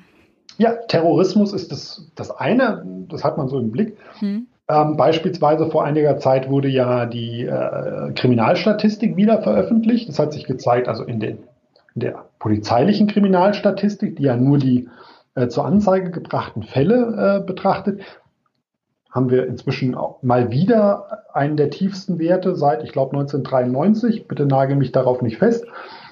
Und auch im Dunkelfeld, also da, wo die Polizei nichts mitbekommt, aber wo man die Leute fragt, seid ihr Opfer von Kriminalität geworden? Mhm. Auch da geht die Kriminalität in der Tendenz zurück. Das heißt, wir haben relativ niedrige Kriminalität in diesem Land in, diesen, in den letzten Jahren. Die öffentliche Wahrnehmung ist, es wird immer schlimmer, es wird immer gefährlicher, es wird immer bedrohlicher. Und auch das wirkt sich natürlich darauf aus, wie die Menschen ähm, glauben, äh, dass sich die Gesellschaft entwickelt. Hm. Ja, das kann ich nur bestätigen. Ich hatte mich mit der originär brandenburgischen Kriminalstatistik beschäftigt. Und ähm, ich dachte, das war zu einem Zeitpunkt, als noch viel über Messerstechereien und Angriffe berichtet wurde. Und da dachte ich mir, das muss sich ja in irgendeiner Art und Weise hier auch niederschlagen. Wenn das in ganz Deutschland so ein Aufkommen von Messerkriminalität geben sollte, müsste man das ja anhand der Kriminalstatistik sehen. Stellte sich raus, äh, dass wir seit 1990 keine so gute Kriminalstatistik hatten, also was so generell die Sicherheit der Bevölkerung angeht und was Kriminalität an sich angeht, was extrem gesunken ist. Aufklärungsraten sind bei bei teilweise 90 Prozent. Und äh, Straftaten im Zusammenhang mit Messern gibt's praktisch nicht in meinem Heimatland. Ich meine, ist halt Brandenburg, aber dann wiederum auf die Art, also wenn, wenn so extrem darüber berichtet wird, denkt denk, denkt man sich immer, es muss, es muss sich ja auch was anhand der Fakten finden, aber das, das ist nicht der Fall. Genau. Äh, Aber zurück zum ja, Thema. Ja, nee, ich glaube, das ist, das, ist schon, das ist schon Teil des Themas. Also wenn man über Zusammenhalt, aber auch über, wir wollen ja gleich auch noch über Vertrauen in, ja. in Politik und Institutionen sprechen, dann ist ein Gefühl von Angst und Verunsicherung etwas, was natürlich ganz viel damit zu tun hat. Also wie die Menschen glauben, wie der Zusammenhalt ist und wie sie auch die Leistungsfähigkeit von Politik einschätzen und wie Sie glauben, also ist das Land so, wie es ist, in Ordnung? Ähm, wenn du Menschen befragst oder wenn die Bertelsmann Stiftung Menschen befragt, was, was sagen sie dann aus, was Zusammenhalt für sie bedeutet? Also was verstehen sie darunter?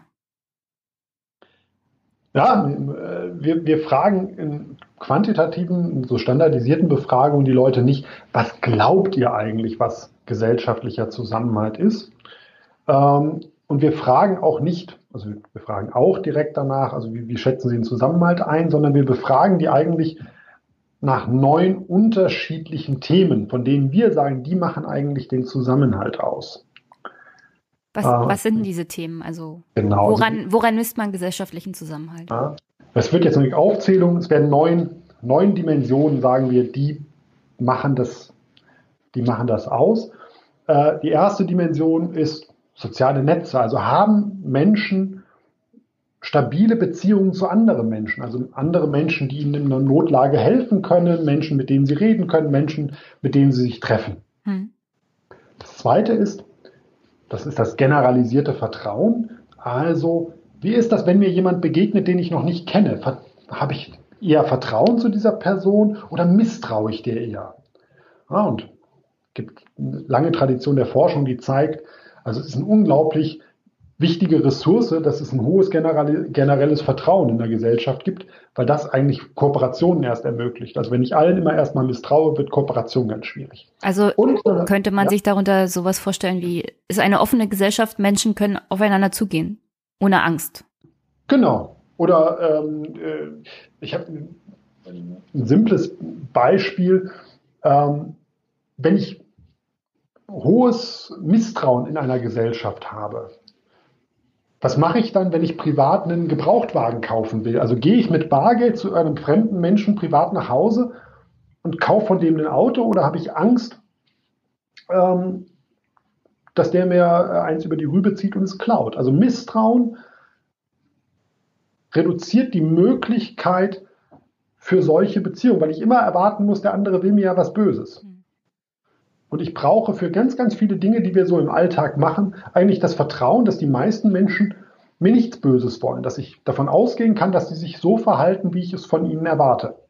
Und wir, sehen das, also es gibt da ganz viele tolle internationale Studien zu, die können immer wieder zeigen, dass gerade in skandinavischen Ländern, in den nordischen Ländern das Vertrauen immens hoch ist und dass das einen großen Teil auch zu der Lebensqualität in diesen Ländern beiträgt. Weil die Leute eben dann ähm, viel besser miteinander interagieren können und ich eben in vielen anderen Ländern, Postkonfliktländern, ähm, in ärmeren Ländern und so weiter feststelle, dass das Vertrauen in Fremde sehr, sehr niedrig ist und dass dann eben auch all diese ganzen informellen Kontakte immer schwieriger sind. Ja, war aber erst die zweite Dimension von neun. Ich mache mal weiter. Ich, ich ähm, behalte mir ja. vor, trotzdem nachzufragen. Immer, immer. Sehr äh, richtig so. Ähm, das dritte ist äh, das, das, ähm, die Akzeptanz von Diversität. Wir haben gesagt, gut, Zusammenhalt funktioniert relativ einfach, wenn alle Leute gleich sind. Wir leben in einer Gesellschaft, die aber eben plural ist, in ganz unterschiedlichen Dimensionen. Und wenn wir von, von Zusammenhalt reden, dann wollen wir einen Zusammenhalt meinen, der eben nicht nur Gleiches mit Gleichem verbindet. Weil sonst haben wir so lauter kleine Parallelgesellschaften, die alle irgendwie ganz kohäsiv sind. Also wie groß ist die Akzeptanz, die Anerkennung von Unterschiedlichkeit? Das machen wir hauptsächlich an, ethnischen, an ethnischer Diversität und äh, sexueller Orientierung fest. Man könnte aber eben halt auch noch ganz andere äh, Sachen da noch mit reinnehmen, unterschiedliche Wertorientierung. Dann kommt ähm, der vierte Bereich, das ist die Identifikation. Also sind die Menschen oder fühlen die Menschen sich als Teil dieses Gemeinwesens? Identifizieren sie sich damit? Also sagen die, es ist, es ist wichtig für mich, dass ich hier zugehöre. Dritter Bereich, äh, der nächste Bereich ist dann das Institutionenvertrauen. Also vertraue ich der Regierung, dem Parlament, den Gerichten, der Polizei und anderen gesellschaftlichen Institutionen, weil auch das ist natürlich eine Sache, also wenn sozusagen die regulierenden Institutionen kein Vertrauen genießen, also sozusagen so eine Diskrepanz zwischen Bevölkerung und Institutionen gibt, dann ist das auch eben etwas, wo wir sagen, das zersetzt eigentlich eine Gesellschaft. Das ist ein Zeichen für ganz große Spannungen und Dysfunktionalität.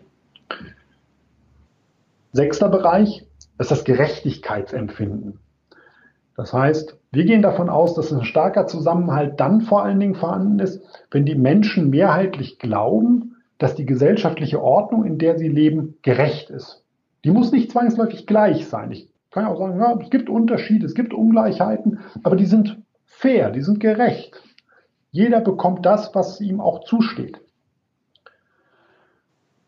Und dann kommt ein, die letzten drei Bereiche, die sind mehr so auf der Handlungsebene. Das heißt, wir haben gesagt, naja, starker Zusammenhalt zeichnet sich auch dadurch aus, dass die Menschen sich grundsätzlich erstmal solidarisch und hilfsbereit verhalten, dass sie anderen und Schwächeren helfen, dass sie sich, das vorletzte Kategorie, ähm, dass sie sich so an die ungeschriebenen äh, Regeln und Gesetze der Gesellschaft halten.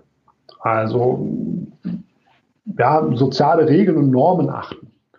Und, das ist die letzte Dimension, die wir äh, untersuchen, dass die Menschen sich engagieren und Verantwortung übernehmen für das Gemeinwesen. Also beispielsweise sich politisch engagieren, sich zivilgesellschaftlich engagieren, ähm, sich um die Dinge in ihrem Umfeld kümmern und dafür äh, interessieren.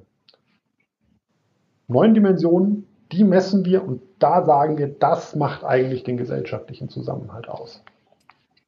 Und anhand dieser neun Dimensionen habt ihr auch die letzte Studie gemacht.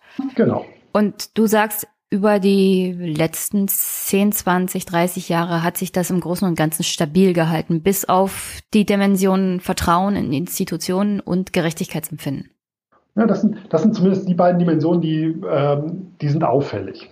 Die sind insofern auffällig beim Gerechtigkeitsempfinden. Ich habe ja eben gesagt, naja, mehrheitlich sollten die Menschen aus unserer Sicht schon den Eindruck haben, na, die Gesellschaft, die geht fair mit mir um. In Deutschland ist es so, beispielsweise 8 Prozent, nur 8 Prozent äh, sagen, dass sie der Meinung sind, dass die wirtschaftlichen Gewinne im Land gerecht verteilt werden. Das heißt, 92 Prozent sagen, dass das nicht so ist oder stimmen dem nur teilweise zu. Mhm. Und wenn ich nach Brandenburg gehe, da sagen das nur ein Prozent der Menschen, dass sie den Eindruck haben, die wirtschaftlichen Gewinne werden gerecht verteilt. Mhm. Und dieses eine Prozent ist sogar noch aufgerundet. Ich bin erstaunt, dass es überhaupt in die Richtung ein Prozent geht. Wenn man sich die Statistiken anguckt, dass durchschnittlich Brandenburger, die hier arbeiten, 10.000 Euro im Jahr weniger verdienen als Kollegen in westdeutschen Ländern oder in den alten Bundesländern. Und wir gleichzeitig einen sehr hohen Anteil an Hartz-IV-Empfängern haben, kann ich mir vorstellen, dass wenn man überhaupt jemanden befragt in Brandenburg, der dann sagt, na ja, um meine wirtschaftliche Situation sieht's nicht gut bestellt aus und irgendwas stimmt nicht, wenn wir seit 20 Jahren in einem extremen Wirtschaftsboom leben. Genau. Und das ist, das ist also tatsächlich, ähm, also das, was beim Gerechtigkeitsempfinden auffällt. Ähm, da hapert es in Deutschland an einigen Stellen. Also wie du ja auch schon sagtest, wir haben eine große äh, oder über die letzten Jahre eine, eine sehr positive wirtschaftliche Entwicklung gehabt, aber die kommt eben auf der einen Seite bei bestimmten Bevölkerungsgruppen und in bestimmten Regionen so nicht an. Und auf der anderen Seite eben halt auch sind dann manchmal die, die, die, die Diskrepanzen zu groß, die wahrgenommen werden. Also auf der einen Seite Leute, die zu sehr davon profitieren oder zu große Gewinne haben und andere, äh, die dann im Verhältnis dazu ihren, ihren Zugewinn als zu ungerecht sehen. Also da, das ist sozusagen so eine Dimension, wo wirklich auffällt, also da, da liegt was im Argen äh, im Hinblick auf den gesellschaftlichen Zusammenhalt.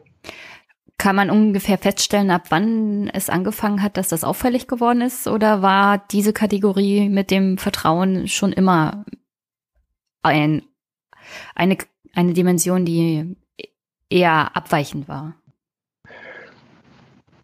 Also gibt es da, gibt's da ein bestimmtes Jahr oder einen bestimmten Ansatzpunkt, wo man sagen kann, hier fängt es an, sich falsch zu entwickeln?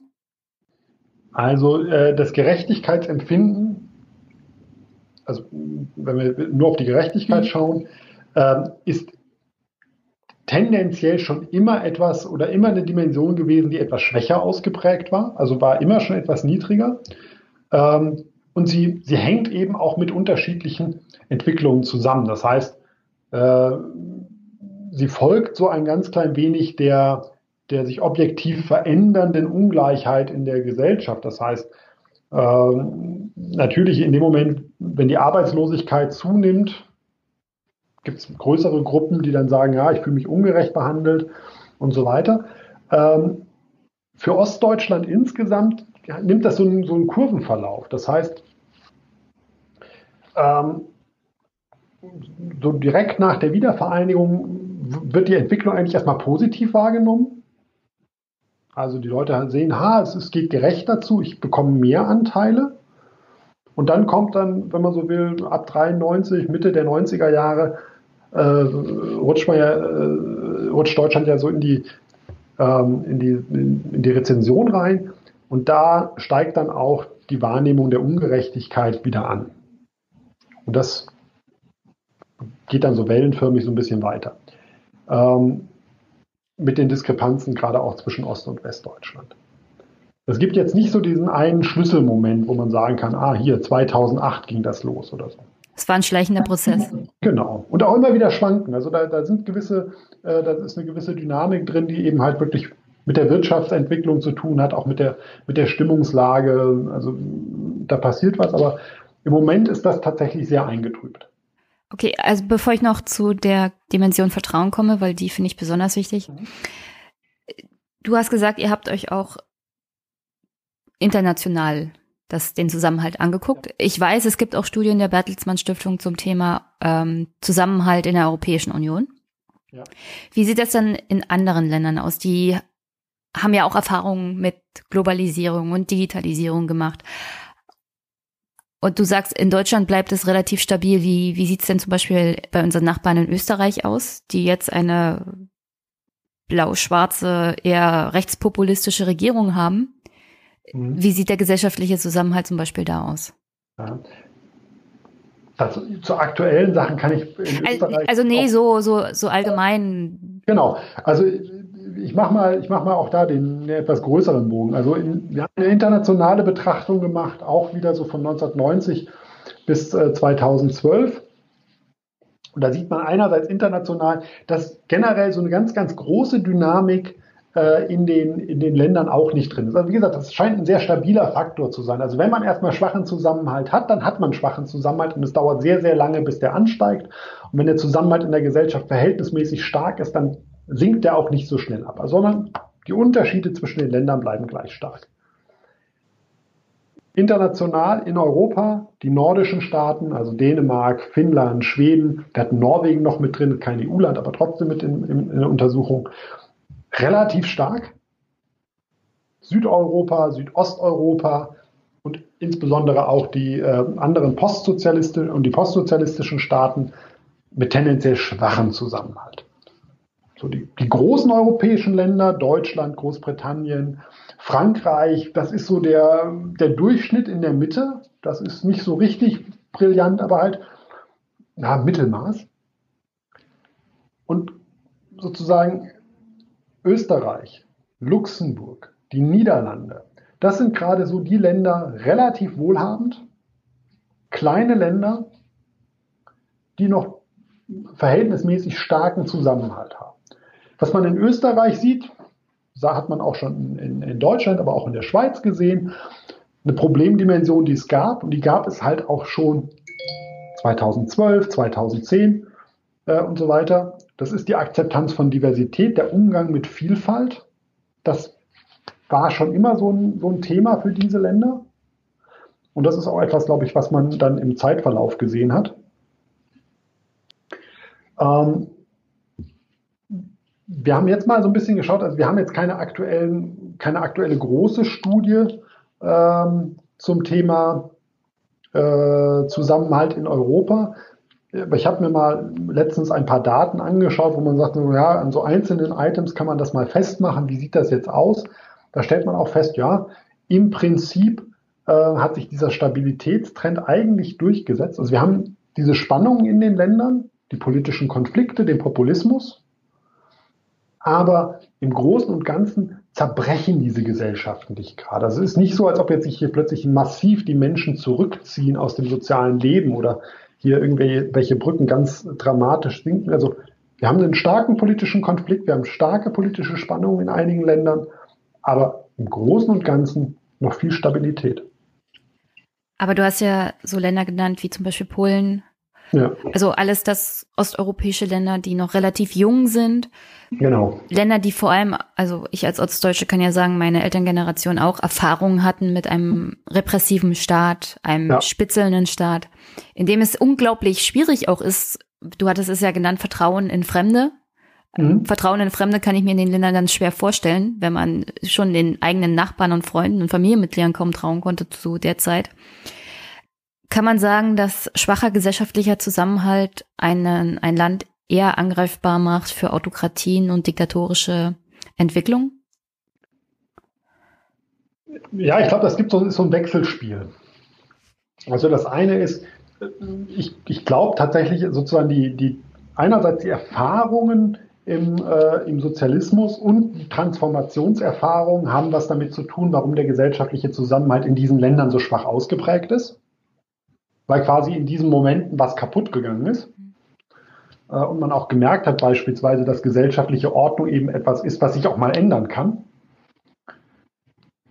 Und wenn der gesellschaftliche Zusammenhalt schwach ist, das hat unsere Untersuchung auch gezeigt. Wir haben uns mal angeschaut, wie sind denn so, so Wertvorstellungen und so äh, Mindsets in solchen Gesellschaften.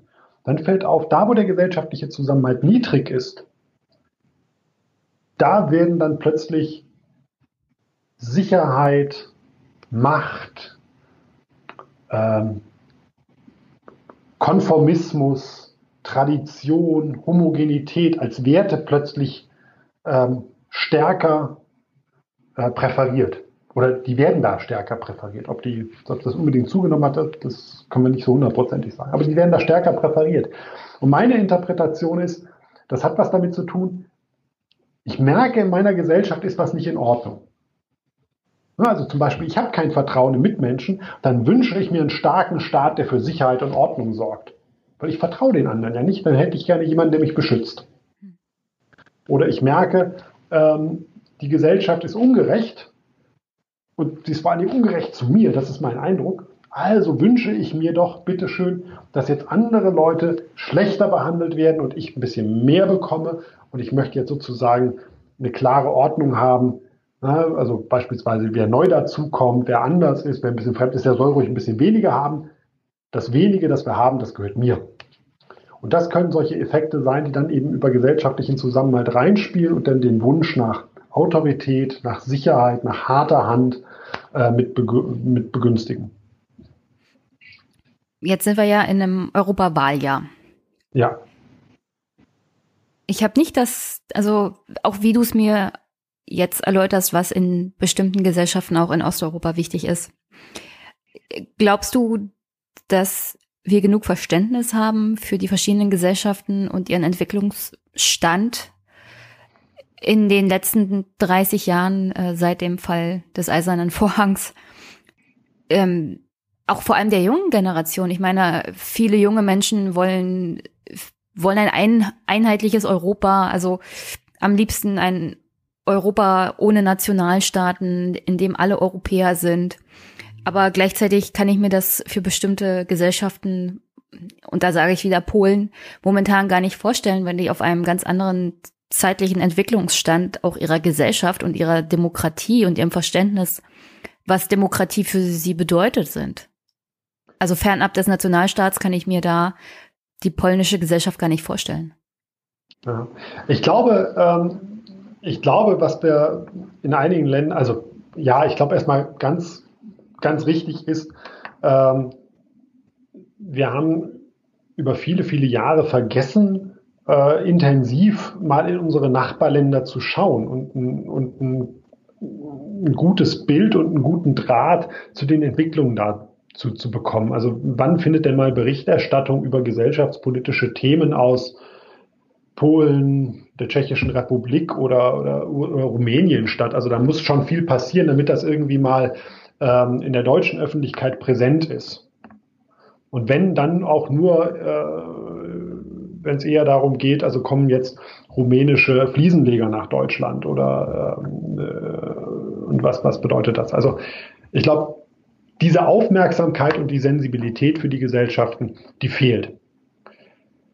Und das Zweite ist, ähm, ich glaube, dass tatsächlich diese, ähm, diese Transformationsprozesse, die da gesellschaftlich stattfinden müssen, die haben ja dann wirklich innerhalb von anderthalb Generationen stattgefunden.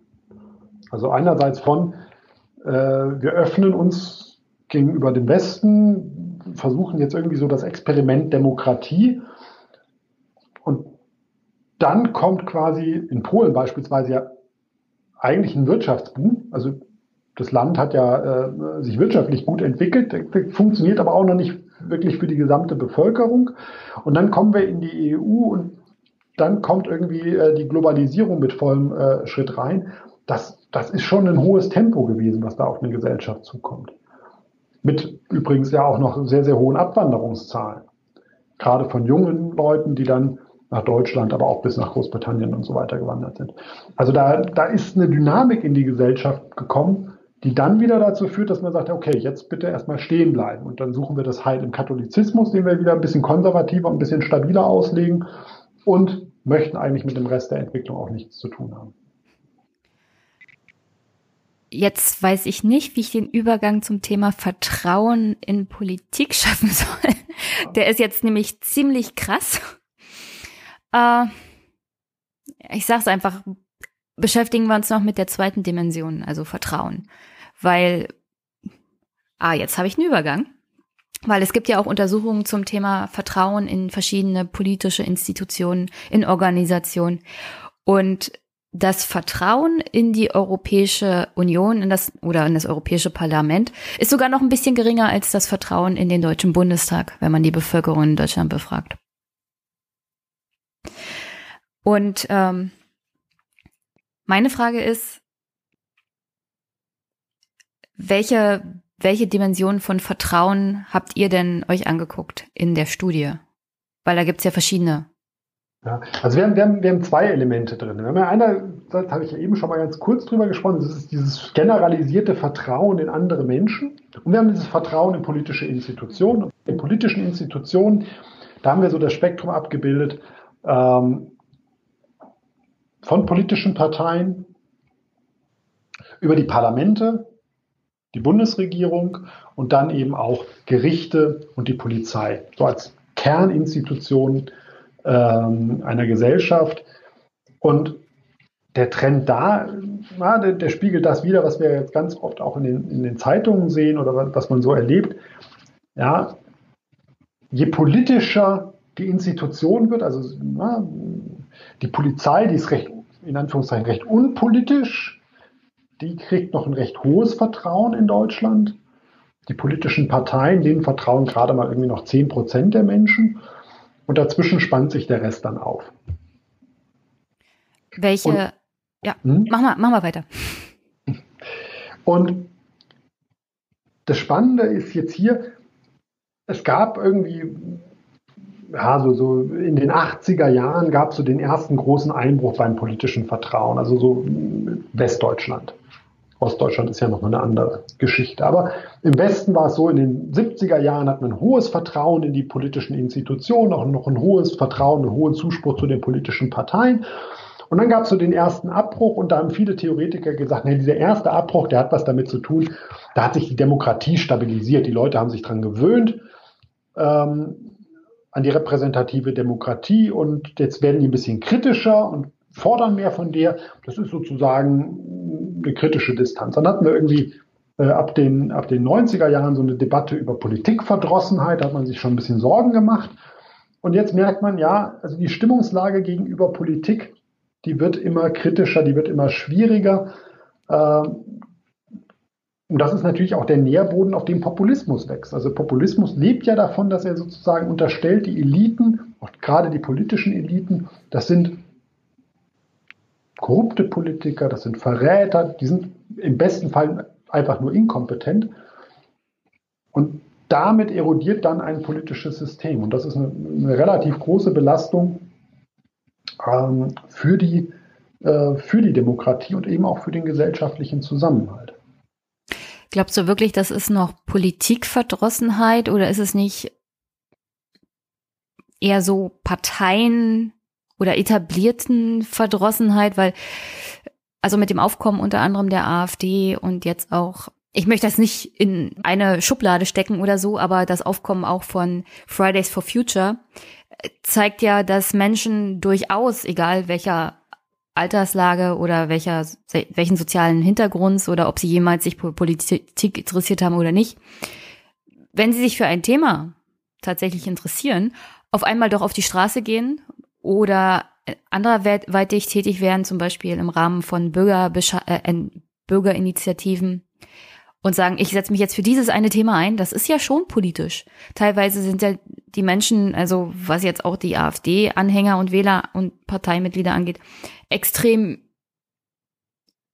Partei übermotiviert und Politik übermotiviert und wollen also die Gesellschaft und das Land auch auf eine Art und Weise verändern, wo ich mir denke, ah, das ist aber nicht gerade liberale Demokratie im Sinne des Grundgesetzes noch.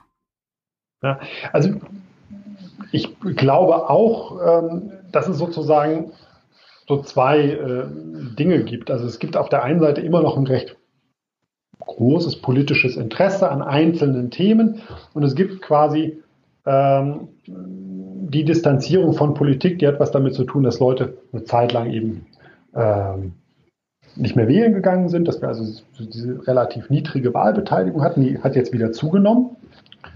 Ähm, und dass sie sich eben auch von den politischen Parteien, von, den, von dem Angebot äh, eher distanzieren. Also dass die Bindung, die langfristige Bindung äh, an eine Partei äh, zurückgeht oder auch, dass die Mitgliedszahlen in den Parteien zurückgehen. Also das sind, das gibt es parallel. Ähm, ich glaube aber auch, und, und das ist ein bisschen vielleicht das, das, das Erschreckende, wir haben 2017 äh, und 2018 mal zum Vertrauen in Institutionen Vergleichszahlen gestellt, äh, erhoben. Da hat man auch gemerkt, naja, ähm, da passiert etwas, was, was, was sehr grundsätzlich reingeht. Also wir, wir sehen sogar bei, dem, ähm, äh, bei der Akzeptanz von Demokratie deutliche Rückgänge oder messbare Rückgänge. Und das ist ein bisschen mehr als nur, ähm, äh, dass man sich irgendwie mit den Parteien oder mit den, mit den etablierten Politikern nicht mehr äh, so stark äh, verbunden fühlt, sondern dass man irgendwie sagt, so irgendwas, das politische System, die liberale Demokratie, das ist kompliziert, das ist irgendwie zu viel Kompromiss und die, die reden nur und handeln nicht und so weiter. Also das, das drückt sich da dann teilweise schon aus. Und ähm, da steckt ich glaube, das ist alles noch nicht über, überdramatisch. Also wir sind immer noch große, große Mehrheiten, die dieses System eigentlich tragen und die das unterstützen und die sich da engagieren. Aber man merkt so, an, an, an kleinen Stellen gibt es so Haarrisse und da bröckelt mehr ähm, als nur äh, so Kleinigkeiten. Hm. Ich habe mir mal, also es gibt ja so den Sachsen-Monitor, es gibt aber auch mhm. den Brandenmonitor. Ja. Den habe ich mir mal angeguckt und ich möchte nicht auf jedes, jede einzelne Institution eingehen, aber das Vertrauen, also gefragt nach dem Vertrauen in Parteien, haben acht Prozent der Befragten gesagt, dass sie großes und sehr großes Vertrauen haben und 86 Prozent weniger bis gar kein Vertrauen in politische Parteien, die, ja, die in der repräsentativen Demokratie ja eigentlich die Säule sind, die ja. dafür sorgen soll, dass das ganze System überhaupt noch funktioniert. Und acht Prozent ist echt erschreckend. Ja, und das ist, wie gesagt, das ist ähm, äh, das ist noch mal ein bisschen, bisschen schwieriger geworden in den letzten Jahren, ist aber tatsächlich auch schon länger auf so einem niedrigen Niveau. Das heißt, also auch das, das, äh, das Berufsimage von Politikern, also wenn man die Leute fragt, also bringen Sie mal eine Reihenfolge, äh, welche Personengruppen äh, respektieren Sie denn ganz besonders, dann landen Politiker auch immer gerne ganz, ganz weit unten. Und das sind die Leute, die, die wir selber als Bürger ja wählen und denen wir den Auftrag erteilen, uns drum zu kümmern um die Sachverhalte. Also da ist ähm, da, da steckt ein gewisses Risiko drin, ja. Und muss man auch, man muss auch, man muss auch sagen, äh, wenn man da so den, ähm, also wir, wir sehen, es gibt einen Zusammenhang zwischen diesem Vertrauen in Politik, in politische Parteien, in die, in die Unterstützung der Demokratie und in dieses, mit diesem Gerechtigkeitsempfinden. Das heißt, je mehr Menschen die Erfahrung machen oder den Eindruck haben, sie werden unfair behandelt oder die Gesellschaft ist ungerecht zu ihnen, desto geringer ist auch ihr Vertrauen in die Politik, in die Leistungsfähigkeit der Politik. Ähm, und das ist sozusagen etwas, also da, die beiden Sachen bedingen sich. Ich nehme ganz stark an, dass es da auch ein Ost-West-Gefälle gibt. Ja. Wie groß ist denn das so? Also, äh, wenn man das Parteivertrauen nimmt, dann sagen in unserer Studie, wir haben mit unterschiedlichen Abstufungen ja gefragt, also wahrscheinlich zum Brandenburg-Monitor. Bei uns sagen in Ostdeutschland so rund 5 Prozent, dass sie Parteien vertrauen. In Westdeutschland, da sind das dann 9 Prozent, knapp 10. Ähm, und beim Misstrauen, also wenn man die negative Seite anschaut, äh, da sind das dann 40 zu 35 Prozent. Also das löst sich sehr stark in so einer Teils-Teils-Kategorie auf. Also die Leute, die Parteien nicht vertrauen, gehen dann meistens in so eine Mittelkategorie. Aber da haben wir einen Unterschied zwischen Ost- und Westdeutschland. Und, weil du ja nun aus Brandenburg kommst, Brandenburg ist auch das Land, in dem das Misstrauen gegenüber Parteien am größten ausgeprägt ist, laut unserer Studie. Ja, das, das habe ich mir anhand des Brandenburg-Monitors auch schon fast gedacht. Ich könnte mir nicht vorstellen, dass es noch schlechter werden kann. Also, ich meine, könnte ja sein, dass in Sachsen-Anhalt, aber 8 Prozent ist schon, ist schon ja. niedrig. Ähm, nee, meine Frage war auch hauptsächlich in die Richtung, wie sieht das mit dem Vertrauen in Demokratie an sich aus im Vergleich zwischen Ost und West? Also es sind ja alles Indikatoren, die zusammenwirken. Würden die Menschen jetzt sagen, also die Demokratie ist vielleicht nicht so der richtige Weg oder, oder haben sie immer noch Vertrauen in die, in die Staatsform Demokratie an sich? Wir haben wir haben zwei Fragen dazu drin. Wir haben einmal so den, den Klassiker, das ist, ist die Demokratie eigentlich die beste ähm, äh, die beste Staatsform. Ähm, und Leute können ihm zustimmen und die können es ablehnen. In Brandenburg, ja, da sagen, mhm. sagt immer noch die Mehrheit, 60 Prozent, über 60 Prozent sagen, ja, Demokratie ist die beste Staatsform. Es sagen aber auch 15 Prozent, nee, stimme ich nicht zu. Ich glaube nicht, dass die Demokratie die beste Staatsform ist. Wie gesagt, 15 Prozent in Brandenburg. Das sagen im Deutsch, Deutschland im Durchschnitt 6 Prozent. Das heißt also, deutlich mehr als das Doppelte des Durchschnittes, ähm, die das in Brandenburg ablehnen und die irgendwie ein Problem mit Demokratie als Prinzip haben. Also die nicht mehr sagen, oh, ich uneingeschränkt, ich bin Demokrat. Und die zweite Seite ist, ja, ich kann jetzt der Demokratie als Staatsform zustimmen. Ich kann sagen, ich finde das gut oder schlecht. Ich kann aber natürlich auch schauen, wie gut oder schlecht funktioniert die Demokratie. Und da, ähm, auch da ist es so, fast 60 Prozent, 57, 58 Prozent der Deutschen sind der Meinung, ja, so wie die Demokratie in Deutschland funktioniert, funktioniert sie gut. Ist immer noch die Mehrheit, aber keine so große Mehrheit. Und in Brandenburg haben wir 38 Prozent, die das sagen. Also schon nicht mal mehr die Mehrheit, die sagt, ich bin mit der Demokratie, so wie sie in Deutschland ist, zufrieden. Und 23 oder 24 Prozent etwa, also ein gutes Viertel der Brandenburger sagt, also ich bin eher unzufrieden mit der Demokratie, wie sie in Deutschland funktioniert. Äh, das habe ich auch gefragt, weil ich ja vor mir zu liegen habe, auch eine Umfrage zum Thema, also Nachwendegenerationen Ost und West. Ja. Und da wurde diese Frage an die jungen, junge Generation auch gestellt. Also alles in allem funktioniert das demokratische System in Deutschland gut, war die Aussage. Ja. Dem haben im Westen zugestimmt 58 Prozent. Ja. Und im Osten dann bloß noch 51 Prozent wo dann gesagt haben, also 46 Prozent der Befragten meinten dann, sie sind halt mit dem, wie die Demokratie für sie persönlich funktioniert, nicht zufrieden. Und dann würde ich das im Großen und Ganzen auf, auf diese zwei Kerndimensionen auch runterbrechen. Erstmal Vertrauen in, in Institutionen, mhm. aber vor allem auch in das Gerechtigkeitsempfinden. Also wie, wo steht man sozial? Wie stellt man sich seine berufliche Zukunft vor? Was kann das Land wirklich hergeben? Und dann würde ich sagen, spielt auch viel Pessimismus mit. Und wenn man als junger Mensch Mitte 20 sich von einem befristeten Job zum nächsten hangeln muss, dann sagt man ja natürlich, also so, Demokratie ist schon in Ordnung, aber wirtschaftlich springt bei mir, bei mir nichts bei rum.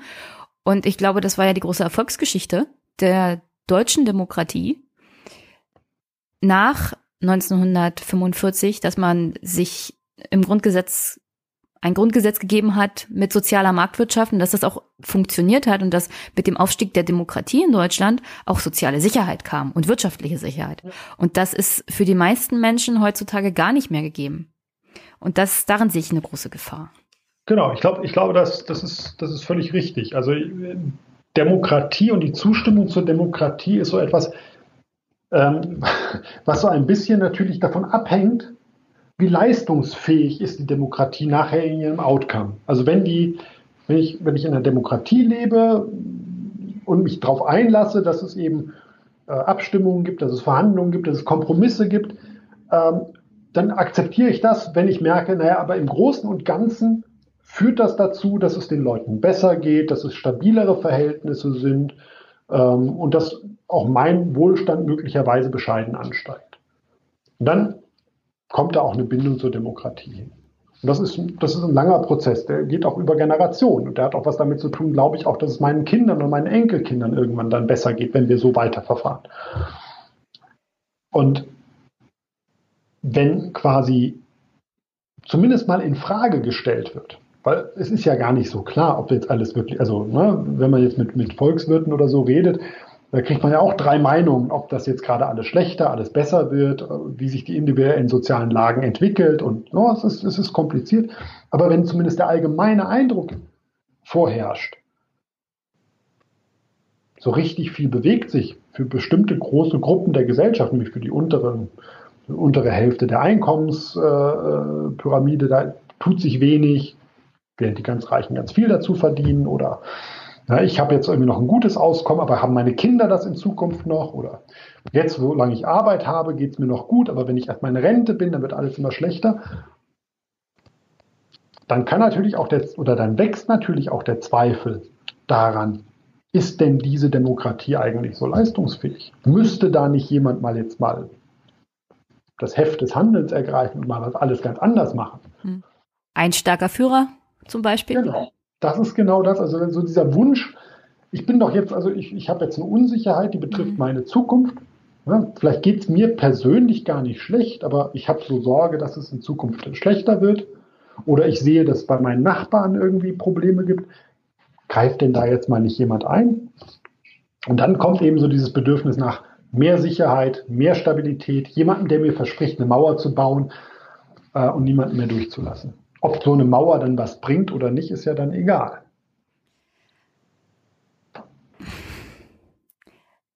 Meine Frage gilt ja auch hauptsächlich, glauben die Menschen überhaupt noch in politische Gestaltungsfähigkeit?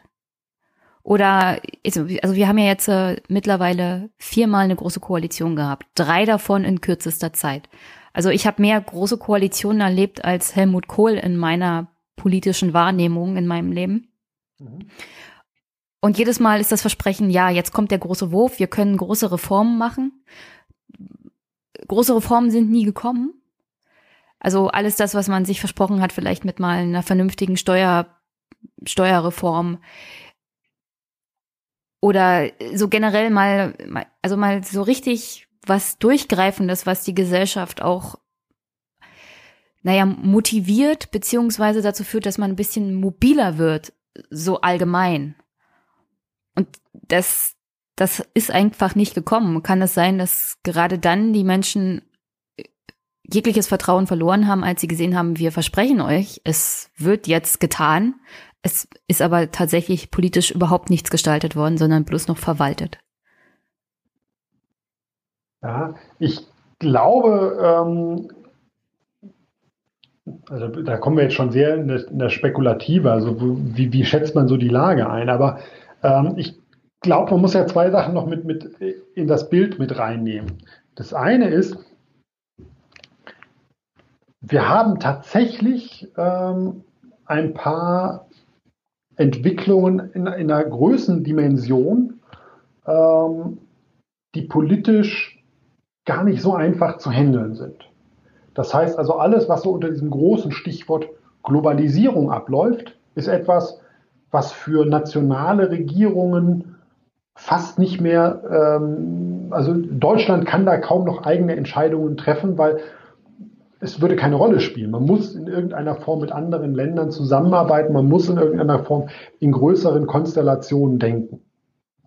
Und damit wird es komplizierter, es wird schwieriger und es ist auch ungewiss, in welche Richtung das geht. Dann haben wir sowas wie, wie die Digitalisierung ähm, und einen technologischen Wandel, der fragt, hm, ihr seid ein Industriestandort, ihr baut vor Dingen Maschinen, gerne auch Maschinen, die irgendwas mit Verbrennung zu tun haben. Möglicherweise könnte das etwas sein, was es in den nächsten 10, 15, 30 Jahren nicht mehr gibt.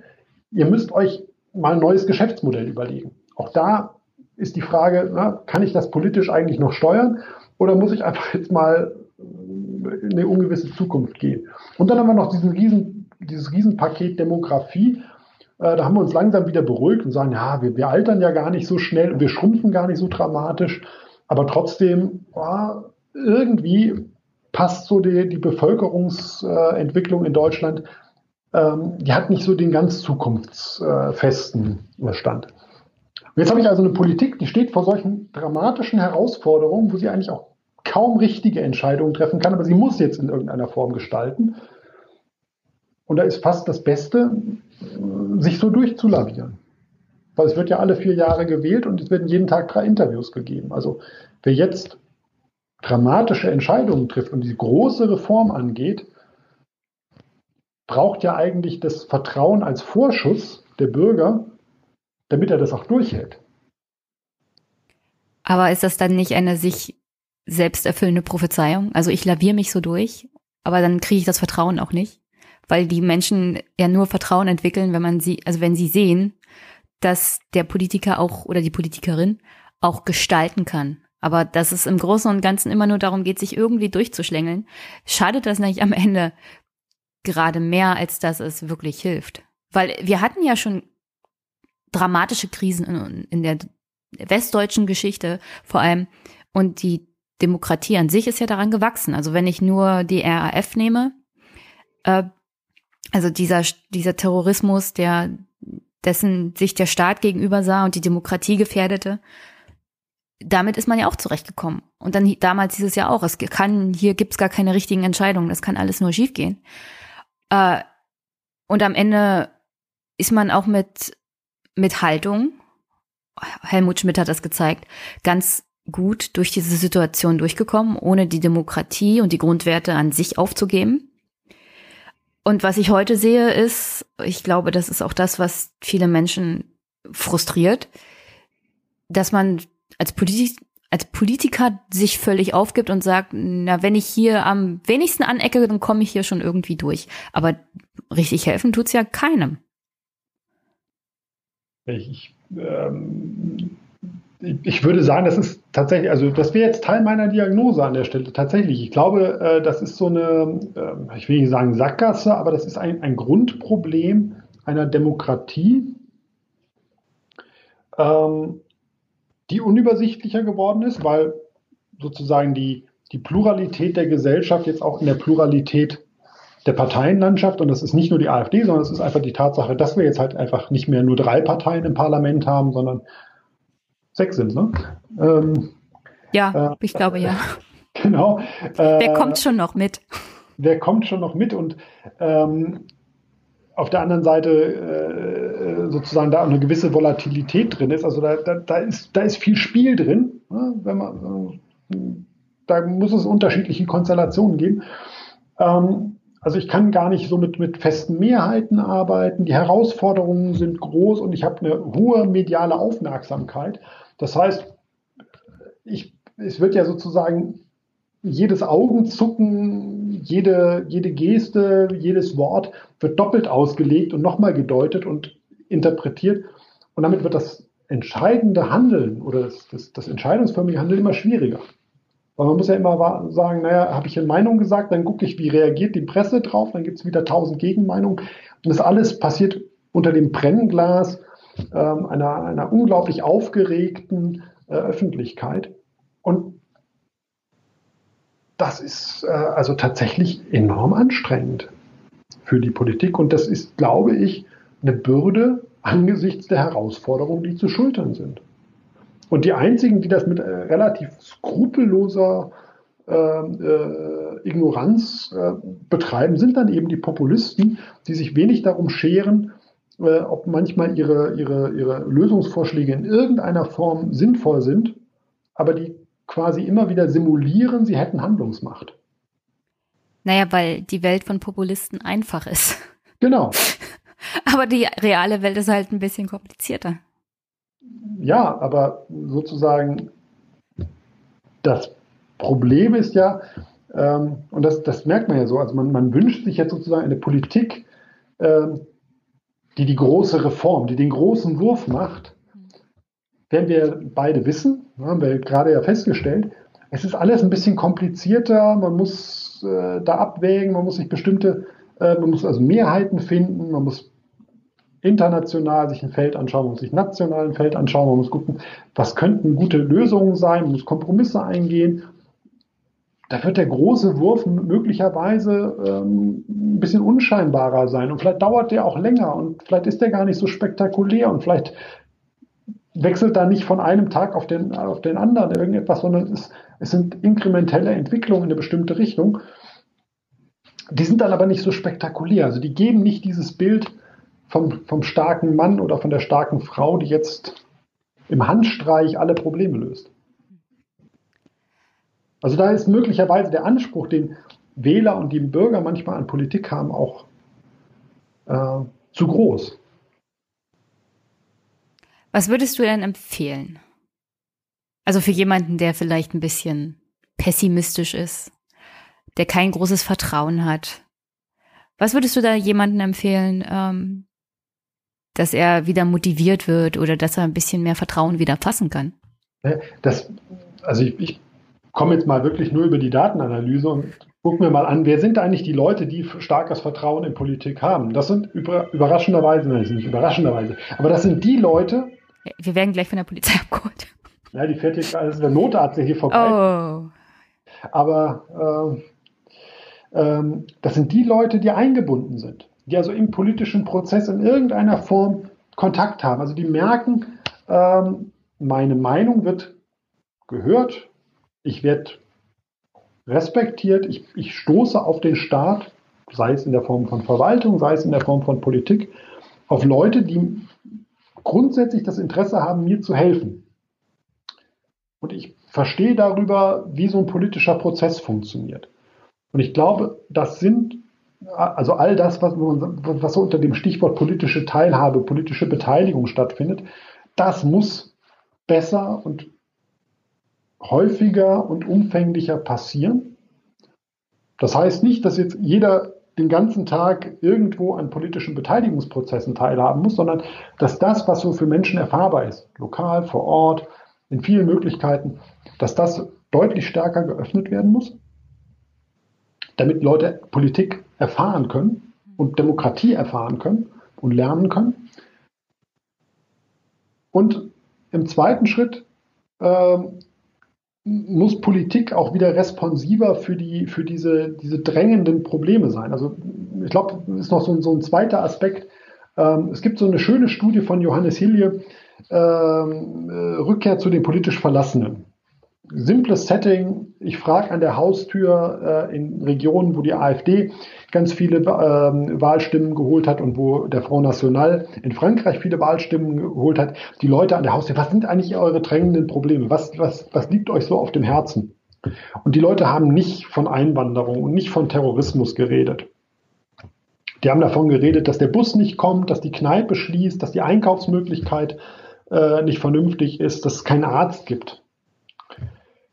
Und das sind so Dinge, die Menschen in peripheren ländlichen Räumen, in strukturschwachen Regionen tatsächlich umtreiben. Also wie, wie funktioniert eigentlich mein Leben gerade? Und woran mache ich denn eigentlich fest, dass ich benachteiligt bin? Ich mache benacht, mach die Benachteiligung natürlich daran fest, was bietet mir der Staat eigentlich für meine Steuern, für meine, für meine Abgaben? Kriege ich dafür was? Und warum kommt da kein Bus?